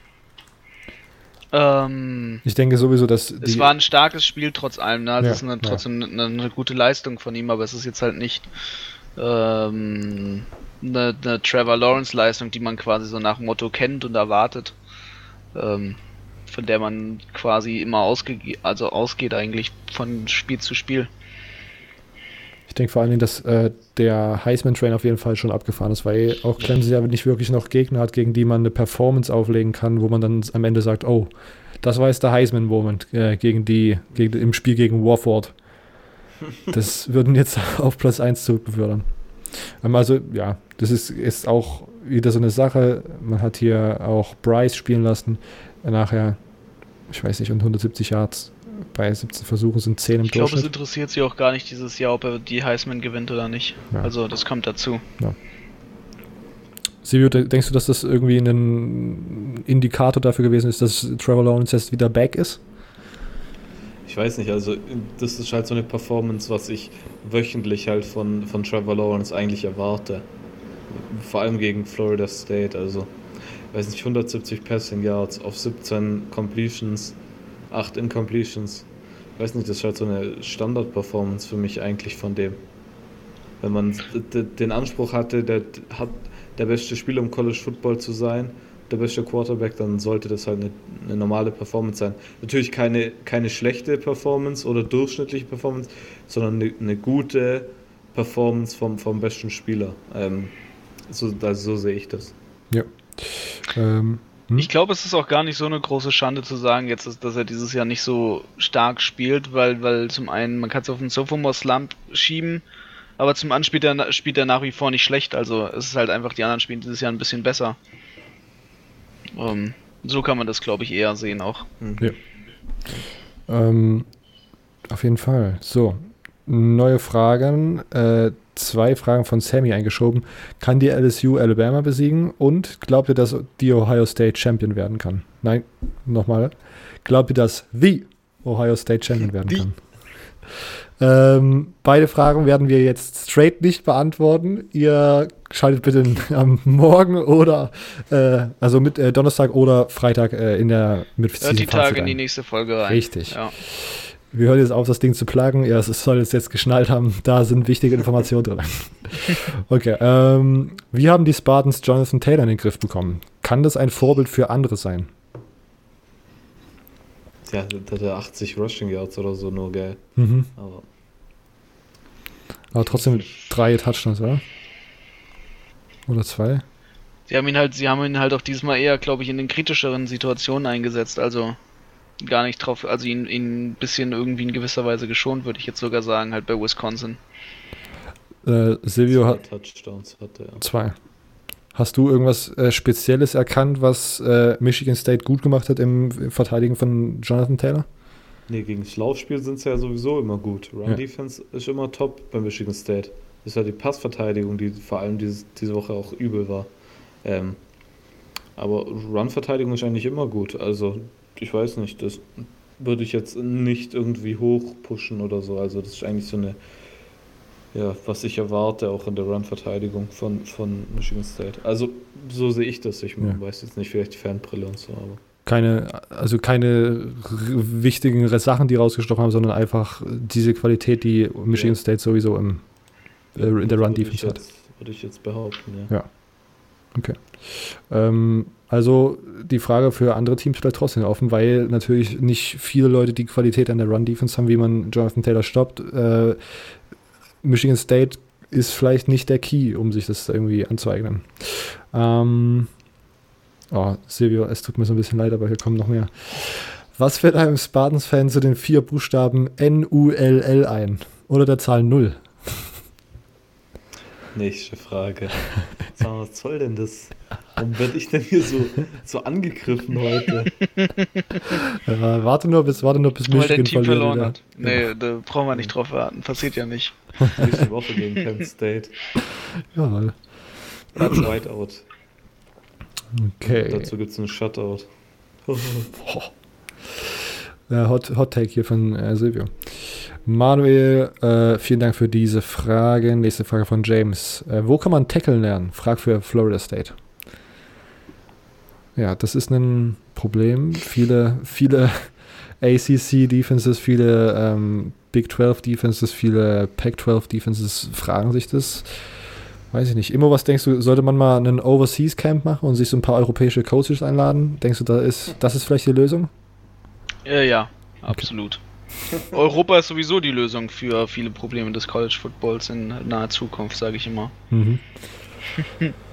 ähm,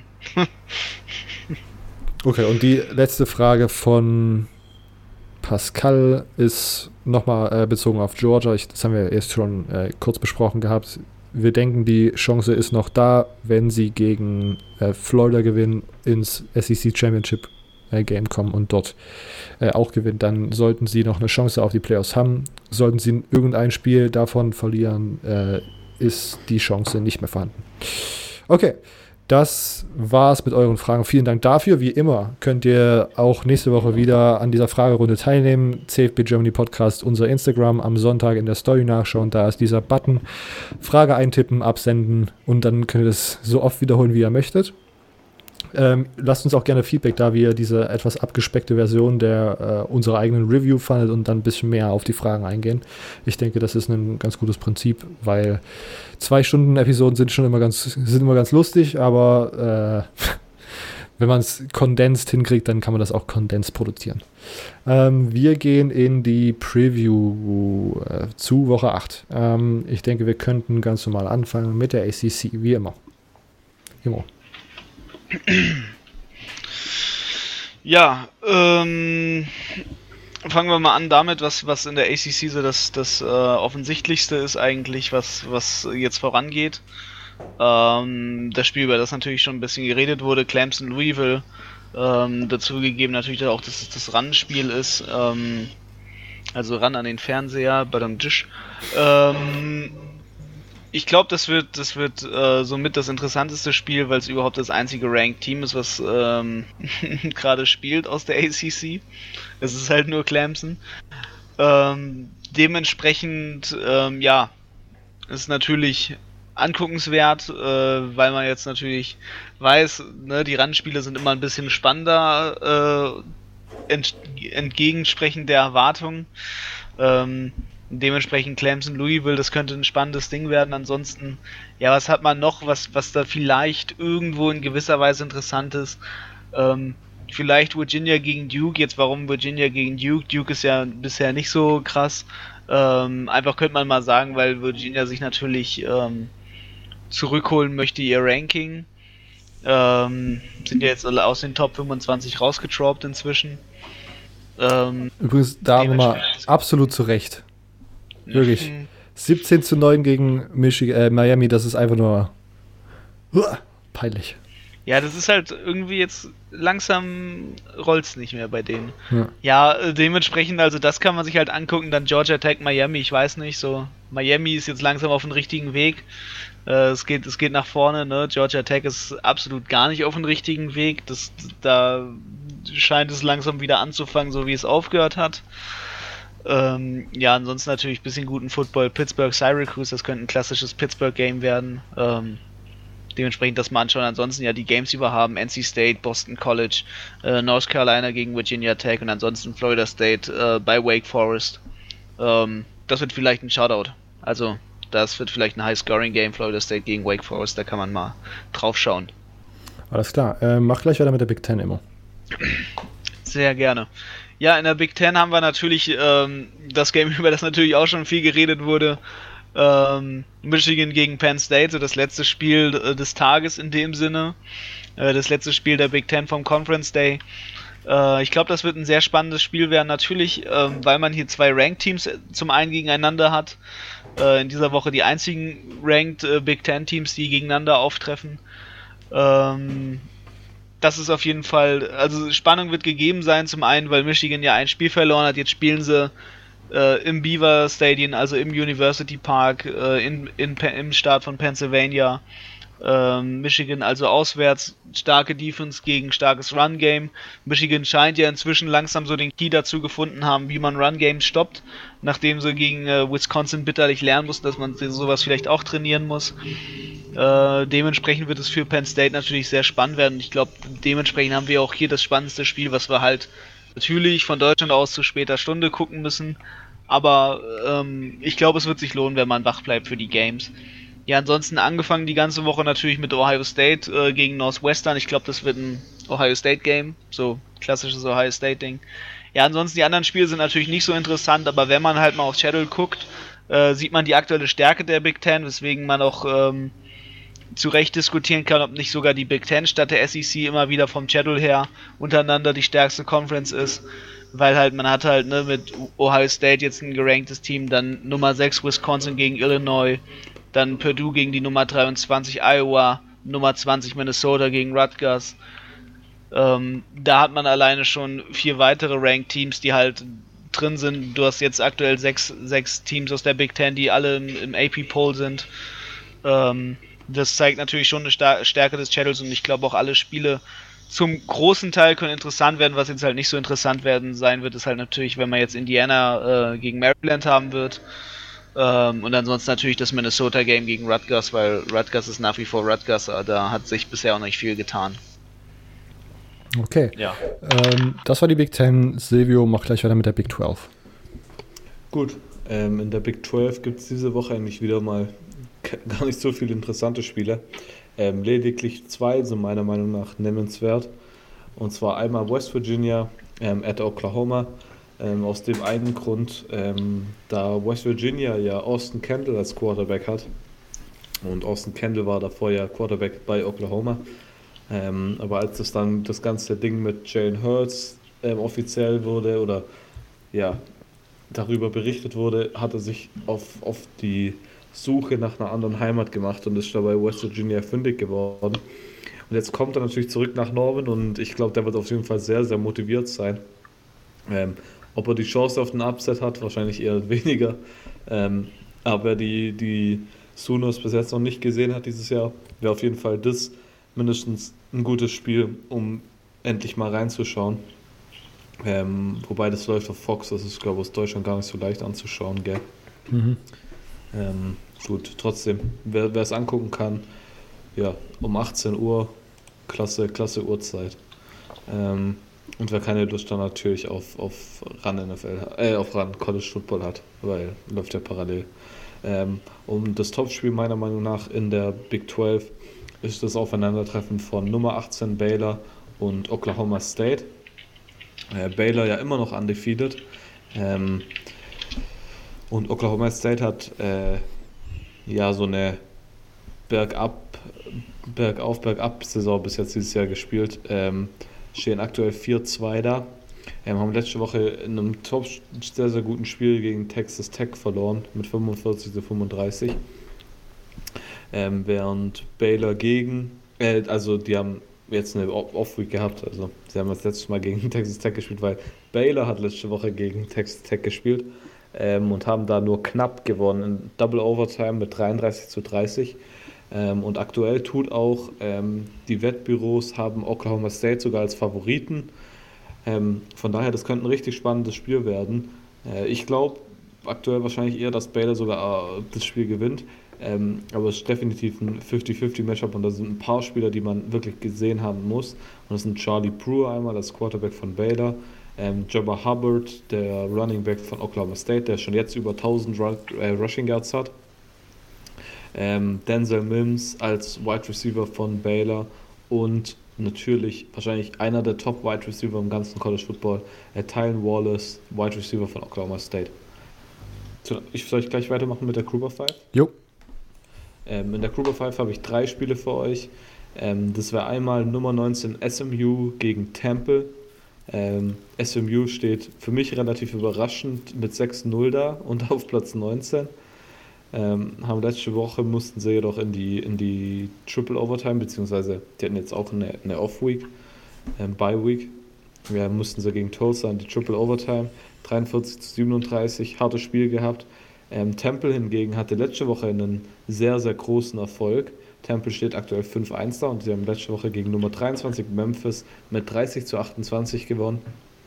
Ähm, sehr, sehr gutes Spiel. Am Ende hatten sie noch ja, so ein bisschen zu kämpfen, ähm, aber da haben sie dann doch solide gewonnen. Ähm, Shane Buchel als Quarterback von den SMU Mustangs muss man auf jeden Fall im Auge haben, seit er als ähm, Transfer von Texas gekommen ist. Sieht da wirklich top aus. Ähm, Russo, der Quarterback von Temple, sah dieses Jahr auch sehr, sehr gut aus.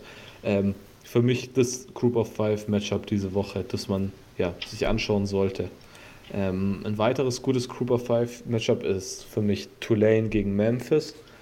Tulane und Memphis stehen beide 5-1 da. Memphis hat letzte Woche verloren. Äh, wie gesagt, gegen Temple, ganz knapp.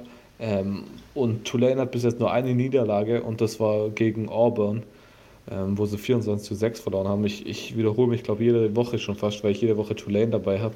Ähm, auf jeden Fall auch so ein auf Augenhöhe Matchup, das man durchaus sich anschauen kann, wenn man mal Lust hat auf was anderes. Einfach nicht immer nur Power 5 Teams, immer das gleiche Big Ten, SEC Zeugs anzuschauen, dann wäre das auf jeden Fall ein Spiel, das ich empfehlen kann. Um 1 Uhr. Das ist schon eine gute Zeit. Ähm, und dann mein letztes Spiel ist für die Frühaufsteher. Ähm, vorhin haben wir lange über das Team geredet. Boise State gegen BYU. Ähm, die Atmosphäre bei den Cougars ist ja wohl die eine der besten im ganzen College Football. Äh, natürlich ja ironisch gemeint. Ähm, sie haben so. mit Zach, sie haben Zach Wilson als okay, das achso ja Zach Wilson nicht mal als Quarterback, der ist nämlich raus und sie haben jetzt letzte Woche zum ersten Mal in ihrer Geschichte einen, einen schwarzen Quarterback gehabt, Alter. der gespielt hat. Das ist auch ähm, so ein ähm, Stat, wo man sich fragt. Ja. Und, Amerikaner und, äh, interessiert ja, es halt. Ja. ja. Und die, war, der, die waren nämlich ähm, von der BYU, nämlich ich glaube noch bis 1970 oder so, oder bis 1980 waren da die Schwarzen ganz gesperrt. Die durften da gar nicht hingehen. Und ja, jetzt, jetzt haben sie einen als, als Quarterback. Ähm, ja, Boy, das Spiel schaut man sich auf jeden Fall wegen Boise State an. BYU hat nämlich die letzten drei Spiele verloren. Ähm, zwar jeweils relativ knapp, äh, aber sie haben sie verloren. Äh, ich sag BYU, ich mein Gott, wer steht wirklich um, um 4.15 Uhr auf und schaut sich das Spiel an? Ähm, ist eher so ein Spiel, wo man mal ja, das Ergebnis nach dem Spiel checken sollte. Der Quarterback heißt übrigens, ich habe gerade geschaut, Jaron Hall und hat letzte Woche für einen Touchdown geworfen, keine Interception. Ähm, aber ist erstmal out, angeblich. Okay. Gut, äh, das wären meine Spiele gewesen, ja. Ja. Ähm, sehr gut für. Jetzt sind wir bei der Pick 12. Ich möchte mal ganz kurz, ich habe vorhin äh, gerade eben so ein bisschen gestöhnt und gesagt, oh mein Gott, was ist das für ein komischer Stat, weil ich es irgendwie absurd finde, dass man bis 1970 sagt, es dürfen keine Afroamerikaner äh, in unserer Universität studieren. Aber ähm, ja, Pick 12. Ja, Penn State.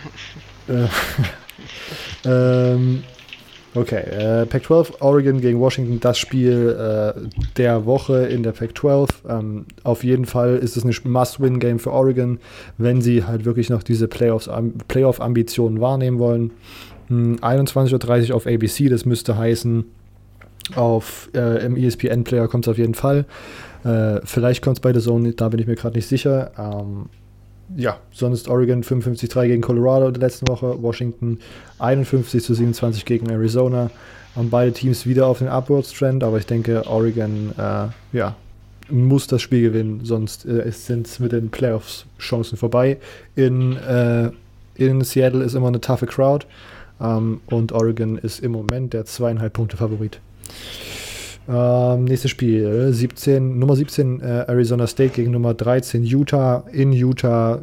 Auch hier schwierige Crowd. Ähm, ASU hat 38 zu 34 gegen Washington State gewonnen. Ähm, Utah 52 zu 7 gegen Oregon State.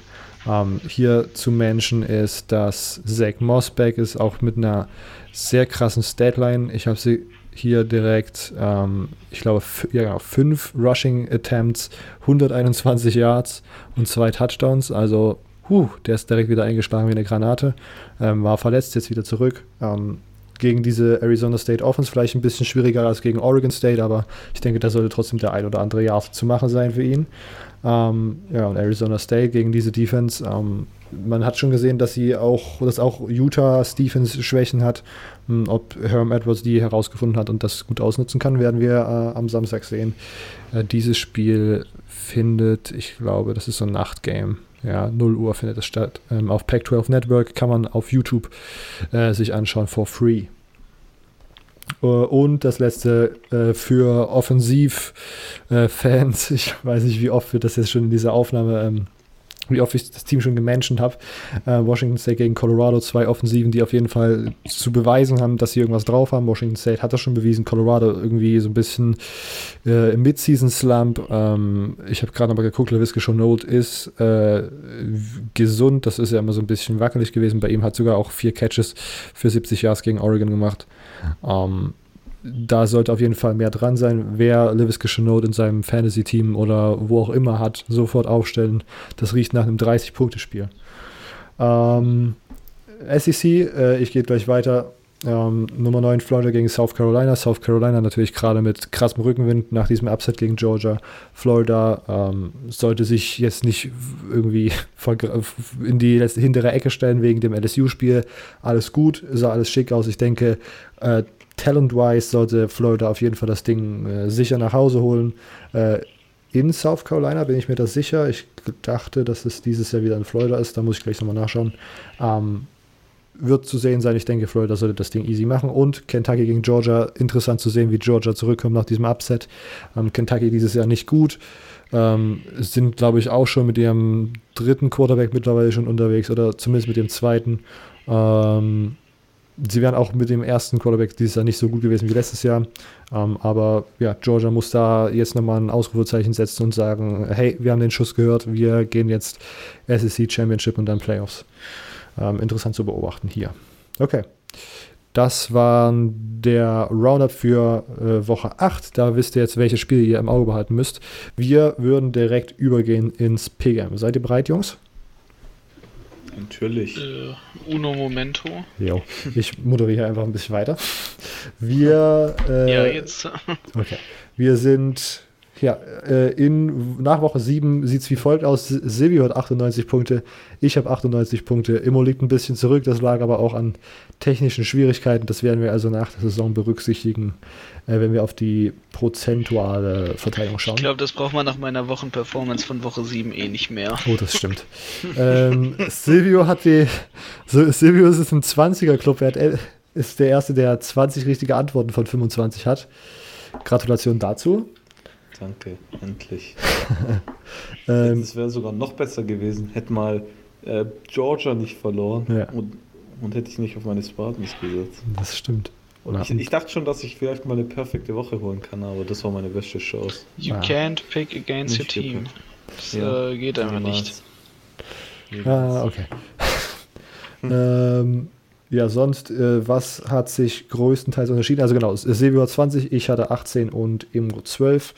Ähm, ja, was haben wir hier? Silvio hat als einziges Purdue gegen Maryland richtig. Äh, Georgia hatten wir alle falsch. Emo hatte Texas falsch blub, blub, blub. Äh, immer heute Arizona State richtig, aber dafür hm. Houston bei Cincinnati gegen Houston. Um, ähm, Missouri hatten ich und Sil äh, Silvio und ich. Air Force hatten auch Silvio und ich. Wake Forest hatten wir alle falsch. Um, ähm, ich hatte als einziger Minnesota gegen Nebraska richtig. Ähm, Navy hatten Silvio und ich. Utah hatten wir alle drei. Äh, LSU hatte Silvio als einziger. Boise State oh, hm. hatten Silvio und Immo als einziger. Jetzt weiß ich auch, woher der Hass für Boise State kommt. Ja, ja. ja. Hawaii, ist übrigens, ja. Hawaii ist übrigens auch so ein Team, für das ich äh, große Sympathien habe. Ähm, San Diego State, Silvio und ich und Washington, Silvio und ich. So ungefähr sah das die Woche aus. Und wir gehen jetzt in diese Woche rein. Wie immer Wir sind auf Yahoo, wir tippen die 25 besten Spiele aus Ihrer Sicht des Wochenendes. Am Ende müssen wir einen Tiebreaker eingeben, zwei Spiele genau tippen und das Team mit den meisten und mit den wenigsten gescorten Punkten vorhersagen. Wir gehen rein. Ähm, Pittsburgh gegen Syracuse. Pittsburgh. Ich würde auch mit Pitt gehen. Ja. Ich auch. Ähm, Ohio State gegen Northwestern. Ohio State. Ohio Ähm, Ohio State. West Virginia gegen Oklahoma. Oklahoma. Oklahoma.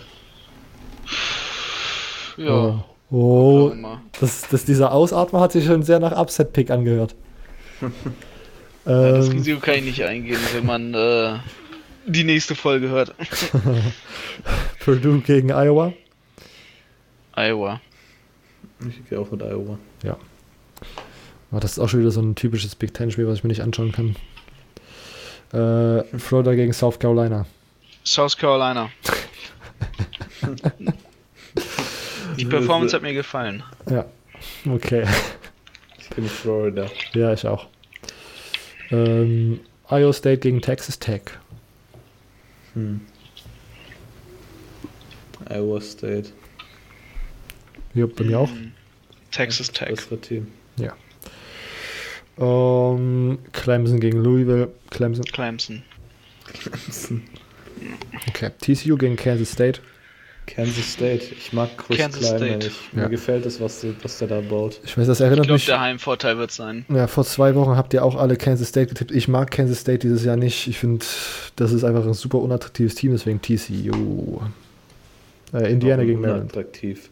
Na, Die arbeiten übel viel. 2-1, 1-2, 2- 2-0, aber das sind einfach so. 2. Ich habe das Gefühl, da sind, ist, die haben keinen richtigen Playmaker. Das sind irgendwie so ein paar White Boys aus Kansas und die. White Boys.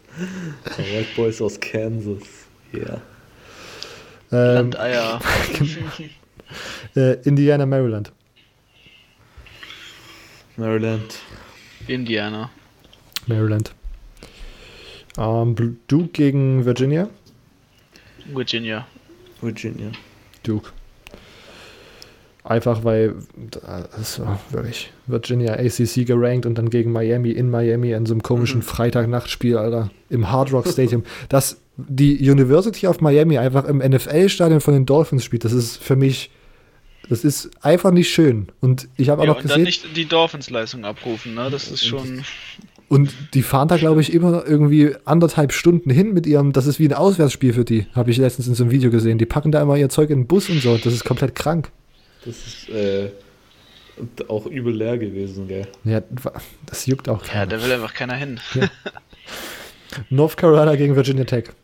Die Dolphins will keiner sehen, da will auch keiner ihr Stadion sehen. Ähm, North Carolina. übrigens. Ja, Virginia Tech ist dieses Jahr nicht so gut. Äh, Oregon, Washington. Hm, Washington. Äh, Oregon. Hm, Washington sag ich schon. Hm. Oregon, damit meine Logik äh. Bestand hält. Bei mir auch. Oregon, LSU gegen Mississippi State. LSU. Same. Nemo. Ja. Ja. Ja. Ähm, Temple gegen SMU. Temple, unterschätzt sie nicht. das hat Georgia Tech getan und bitter bezahlt. Mhm. Die haben einen Lauf. Genauso wie Maryland. Also, ich, will- ich will ja nichts sagen, aber ich war letzte Woche der Einzige, der auf Temple gesetzt hat gegen Memphis. Ja. Da habt ihr sie ab beide unterschätzt. Mhm. Gehst du jetzt wieder Temple? Nö. Jawohl. okay, ich gehe auch SMU. Ähm, Baylor, Oklahoma State. Baylor. Auf jeden Fall. Ja. Oh. Undefeated. Match Rule. Top. Oh. Matt Rules, sagst du? Ja, Okay, dann gehe ich Rule. Oklahoma State. Chuba Hubbard, let's go. Ähm, Kentucky gegen Georgia. Georgia. Ja, auch wenn sie mich diese Woche enttäuscht haben. Georgia. Georgia. Ähm, Arizona State gegen Utah. Utah. Arizona State. Für mich auch Utah. Colorado, Washington State. Washington State, ich kann nicht gegen Washington gehen. Washington State in dem hm. Spiel. Hm. Same für mich. Nee, Colorado hat so schlecht performt einfach. Ja. Mhm. Um, Tulane gegen Memphis. Tulane. Ich verzeihe Memphis nicht. Memphis. Sie Memphis schlechte für mich. Woche beschert haben. Ähm, Wake Forest gegen Florida State. Ich gehe mit Wake Forest. Ich glaube, das Forest. war ein Ausrutscher letzte Woche. Jupp. Habt ihr das ein gesehen? knappes Ding am Ende halt, ne? Habt ihr dieses virale Video gesehen von dem Receiver, diese, dem Besten dort, der einfach so ein Hoodie anhatte, aber es war nur die Kapuze und dann war er einfach oberkörperfrei, irgendwie bei, was weiß ich, Minusgraden oder so. Er hatte so Habe ich nicht gesehen. einen neuer Trendsetter, okay. Ähm, Michigan gegen Penn State. Penn State natürlich. Michigan. Ja, ich gehe mit Penn State. Whiteout diese Woche schon? Nee, oder? Ja, Ja. doch. Ja. Nice. Penn State. 100 Prozent. oh nee, nicht 100 Prozent. Okay, doch, doch, doch, das hast du jetzt gesagt. Fuck. 100%. Soll ich doch mal wechseln? Ist aber. ist aber. Ich weiß das. Ähm, Texas A&M, Mississippi. Mississippi. Texas A&M. Oh, fuck. Okay. Ja, auch Texas A&M. Oh, Miss ist echt komisch. Tennessee, Alabama. Tennessee. Bama. Ich finde so gut, wie du, wie leger du das einfach so droppst. Ja, ich gehe auch Ja. mit Bama. 50-50 Game. Ja, klar. Offensichtlich ist Bitte. 50-50 Game. Ja. Alles andere ist gelogen. Arizona, USC. USC. Ja, USC. Yep. USC und Air Force Hawaii. Air Force. Hawaii. Hawaii. Die spielen nämlich in Hawaii. Mhm. Und aus Colorado, da wo Air Force ja ihr College hat, nach Hawaii zu fliegen, ist schon ein Stück. Das ist überall ein Stück. Deswegen gewinnt auch Hawaii mal ihre ganzen Homegames gefühlt. Michigan äh, gegen Penn State ist das Spiel, was wir als erstes genau tippen müssen. Was ist euer Tipp? 32 16 für Du- Michigan. Okay. Du sagst, dass Michigan 32 Punkte scored. Ja, Mhm. Okay. nachdem sie die letzten Wochen nicht so viel gescored haben. Mhm. Das muss auch mal sein. Ähm, für mich ist es ein äh, 17 zu 45. Und Silvio? Ja, für mich ist es ein 30 zu 17. Und Also für, für äh, Penn State Penn State, natürlich. ja. Ähm, Oregon gegen Washington, das zweite Spiel. Ähm, das wird, für, ich sag ein 21 zu 20, das wird nämlich ganz knapp. Ja, dem, das sehe ich ähnlich. Und ich gehe mit einem 24 zu 21. 16 Oregon. 14 Mhm. für Oregon. Ähm, wer wird in dieser Woche die meisten Punkte scoren? Tennessee. Log, das ist ein Log. Ja. Mhm, Call ähm, is call. Für mich ist es LSU. Ah. Hm. Unentschlossen. Ich glaube. Ich will mal irgendwas nehmen, was ihr nicht habt. ähm, dementsprechend nehme ich jetzt Baylor. Okay. Ähm, und welches Team wird die wenigsten Punkte scoren? Tennessee. Northwestern Ah. Wildcats. Ich würde auch Tennessee. Ähm, Ah, Northwestern ist auch ein guter Pick. ich auch Northwestern, Alter. Die überhaupt Punkte scoren. Deswegen. Dann, ja, dann mein gehe ich mit den, mit den Gamecocks. South Carolina für mich. Okay. Ähm, damit haben wir auch das Pick'em geschafft. Wir sind damit soweit durch. Gespeichert ist alles gespeichert, nicht, dass wieder irgendwelche. Mir ist Oh, gespeichert. ja, gespeichert. Immer jetzt wieder fast vergessen. ähm, ich habe noch eine abschließende Frage und ich glaube, also ich, die wurde mir gestellt, wieder uns gestellt, sorry, ähm, über den Instagram-Account per privater Nachricht und ich glaube, Immo ist der ist die geeignete Person, diese Frage zu beantworten. Nach diesem, Ja. Nach diesem German Bowl, weil Silvia keinen deutschen Football guckt, genauso wie ich Oh, supi. ähm, der ja so semi-attraktiv war, vor allen Dingen vom Ergebnis her. Ne? Was denkst du, wie könnte man deutschen Football attraktiver machen? Da die schreibende Person auch meint, er kennt viele Leute, die in Deutschland Football spielen und sich dann auch deutschen Football anschauen, aber viele, die nicht selbst spielen, aber amerikanischen schauen. schauen in Deutschland nicht. Was denkst du? Ja, mhm. ähm, das ähnliche Gefühl habe ich natürlich auch. Ähm, aber als jemand, der deutschen Football guckt, sehe ich immer natürlich, also das, das, das Problem ist, du kannst natürlich nicht, solange du keine Professionalisierung in Deutschland hast, kannst du nicht an das Niveau der Amis rankommen. Und das beginnt halt schon in der Attraktivität der Übertragung. Ne? Also deutsche Übertragung kannst du höchstens mit einer Highschool-Übertragung gleichstellen, also weil einfach deutlich weniger Kameras benutzt werden. Oft werden dann eher so, keine Ahnung, Sony Experience, um jetzt hier irgendeinen Namen zu droppen, der wahrscheinlich nicht mal echt ist, äh, zu sagen, es wird einfach auf der Qualität halt von so einer Fotokamera dann halt eher gefilmt, auch mal die Übertragung der Livestream da gemacht. Ähm, ja, das Problem liegt einfach daran, dass natürlich nicht so viel Geld vorhanden ist in der deutschen Liga und dadurch ähm, die besten Spieler gehen natürlich nach Amerika oder nach Kanada, so wie es jetzt halt ähm, im aktuellsten Fall ist. Ähm, ja, dementsprechend ist es natürlich schwer, wie, wie der deutsche Football attraktiver sein kann. Ich glaube, das Attraktivste ist, wenn man seine, seine nicht äh, deutschen Football guckenden Freunde dazu bringen möchte, den deutschen Football zu gucken, dann muss man, glaube ich, in die Stadien einfach gehen. Mhm. Da muss man gucken, dass man, dass man GFL-Spiele guckt. Ähm, und ich glaube, das ist genau das, was es dann halt bringt, wie, wie man die Leute dazu bringen kann, das zu gucken, weil dann halt doch die Livestream übertragen, bringen auch nicht dieses ganze Gefühl rüber, was man halt dann doch in den Stadien hat. In den Stadien ist schon ordentlich Stimmung äh, und das für 2000, 1000 Leute, die da teilweise nur sind, also beziehungsweise meistens nur sind. Äh, höchstens kommt da Schwäbischall oder halt Braunschweig mit, mit den 5000 Zuschauern ran, wo halt nochmal mehr Stimmung natürlich drin ist. Ähm, aber ansonsten sind die Events schon ganz schön gut. Also ich glaube, also so, auch wenn teilweise Regionalliga-Fußballspiele mehr, mehr Fans haben, ist äh, vom, vom Ganzen, was dir geboten wird, in, in, also mindestens, zumindest in der Bundesliga, äh, das schon ein sehr hohes Maßstab und sehr viel, sehr viel Herzblut, was da drin steckt.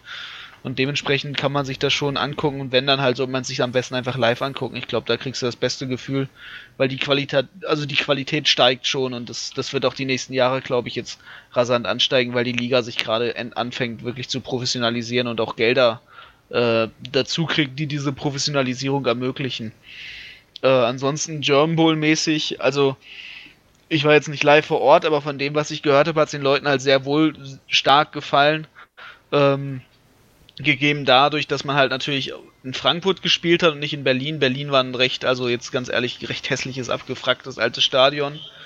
Äh, das, das, das, war die letzte Bruchbude, äh, in der sie den Jumbo ausgetragen haben. Da dementsprechend halt das Beste überhaupt, was sie machen konnten, dass sie jetzt nach, nach Frankfurt gegangen sind, da was organisiert haben. Ähm, ja. Okay. Das ist halt wirklich das Ding so. Ja, also ich glaube, ich kann mich vor allen Dingen der Aussage anschließen, dass es mit diesen Streams und so noch nicht so krass ist, was man natürlich auch nicht erwarten kann, wenn man weiß, wie wenig Geld da immer rumfließt und so.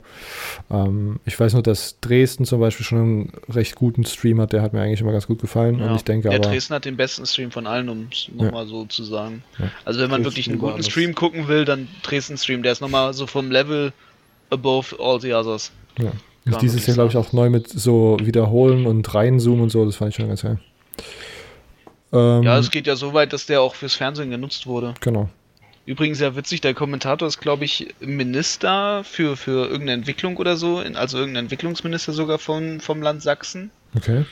Ähm, das das war, war, war, die lustigste Story, so die ich mitbekommen habe, so mit dem, mit dem Livestream von den Monarchs. Ähm, nice. Der ist irgendwie, ich glaube, Entwicklungsminister oder so oder Wirtschaftsminister vom Land Sachsen so heimatgebunden weit bin ich dann doch nicht, dass ja. ich das weiß, wer das ist. ähm, Frei, Freistaat. Sachsen übrigens. Silvio, der Neusachse direkt mit dem, mit dem richtigen. Ich bin auch Sachse. Das S ist geblieben als Schwabe. Ja. Okay, äh, wir haken das jetzt hier ab. Ich denke wirklich, ja. geht ins Stadion, schaut euch das dort an. Das in, in Stadium ist immer eine bessere Experience als vor dem Bildschirm. Ähm, gut, das war's für diese Woche. Ähm, wie immer könnt ihr uns gerne folgen. CFB Germany Podcast auf Instagram, CFB Germany Pod auf Twitter. In den Bios von diesen beiden Kanälen findet ihr auch allerdings zu Facebook, unseren privaten Kanälen USW. Ähm, solltet ihr Freunde oder einen Freund oder eine Freundin haben, die sich für College Football interessieren, empfiehlt uns gern weiter. Sollte das noch nicht der Fall sein, empfiehlt uns trotzdem weiter. Wir haben eine gute Basics-Serie gemacht zum Reinkommen ähm, und mit ran steht ja auch jetzt wirklich die äh, ja, das ist die Hürde zum Reinkommen relativ niedrig. Ähm, lasst gerne Bewertung da, wenn ihr uns über iTunes hört. Ähm, wir sind da auch gerne immer dazu bereit, so Bewertungen vorzulesen. Ähm, das hilft uns auf jeden Fall weiter. Gut, und sonst hören wir uns nächste Woche Mittwoch wieder, wenn es dann heißt äh, Week 8 Recap, Recap, Week 9 Preview. Und bis dahin. Ciao.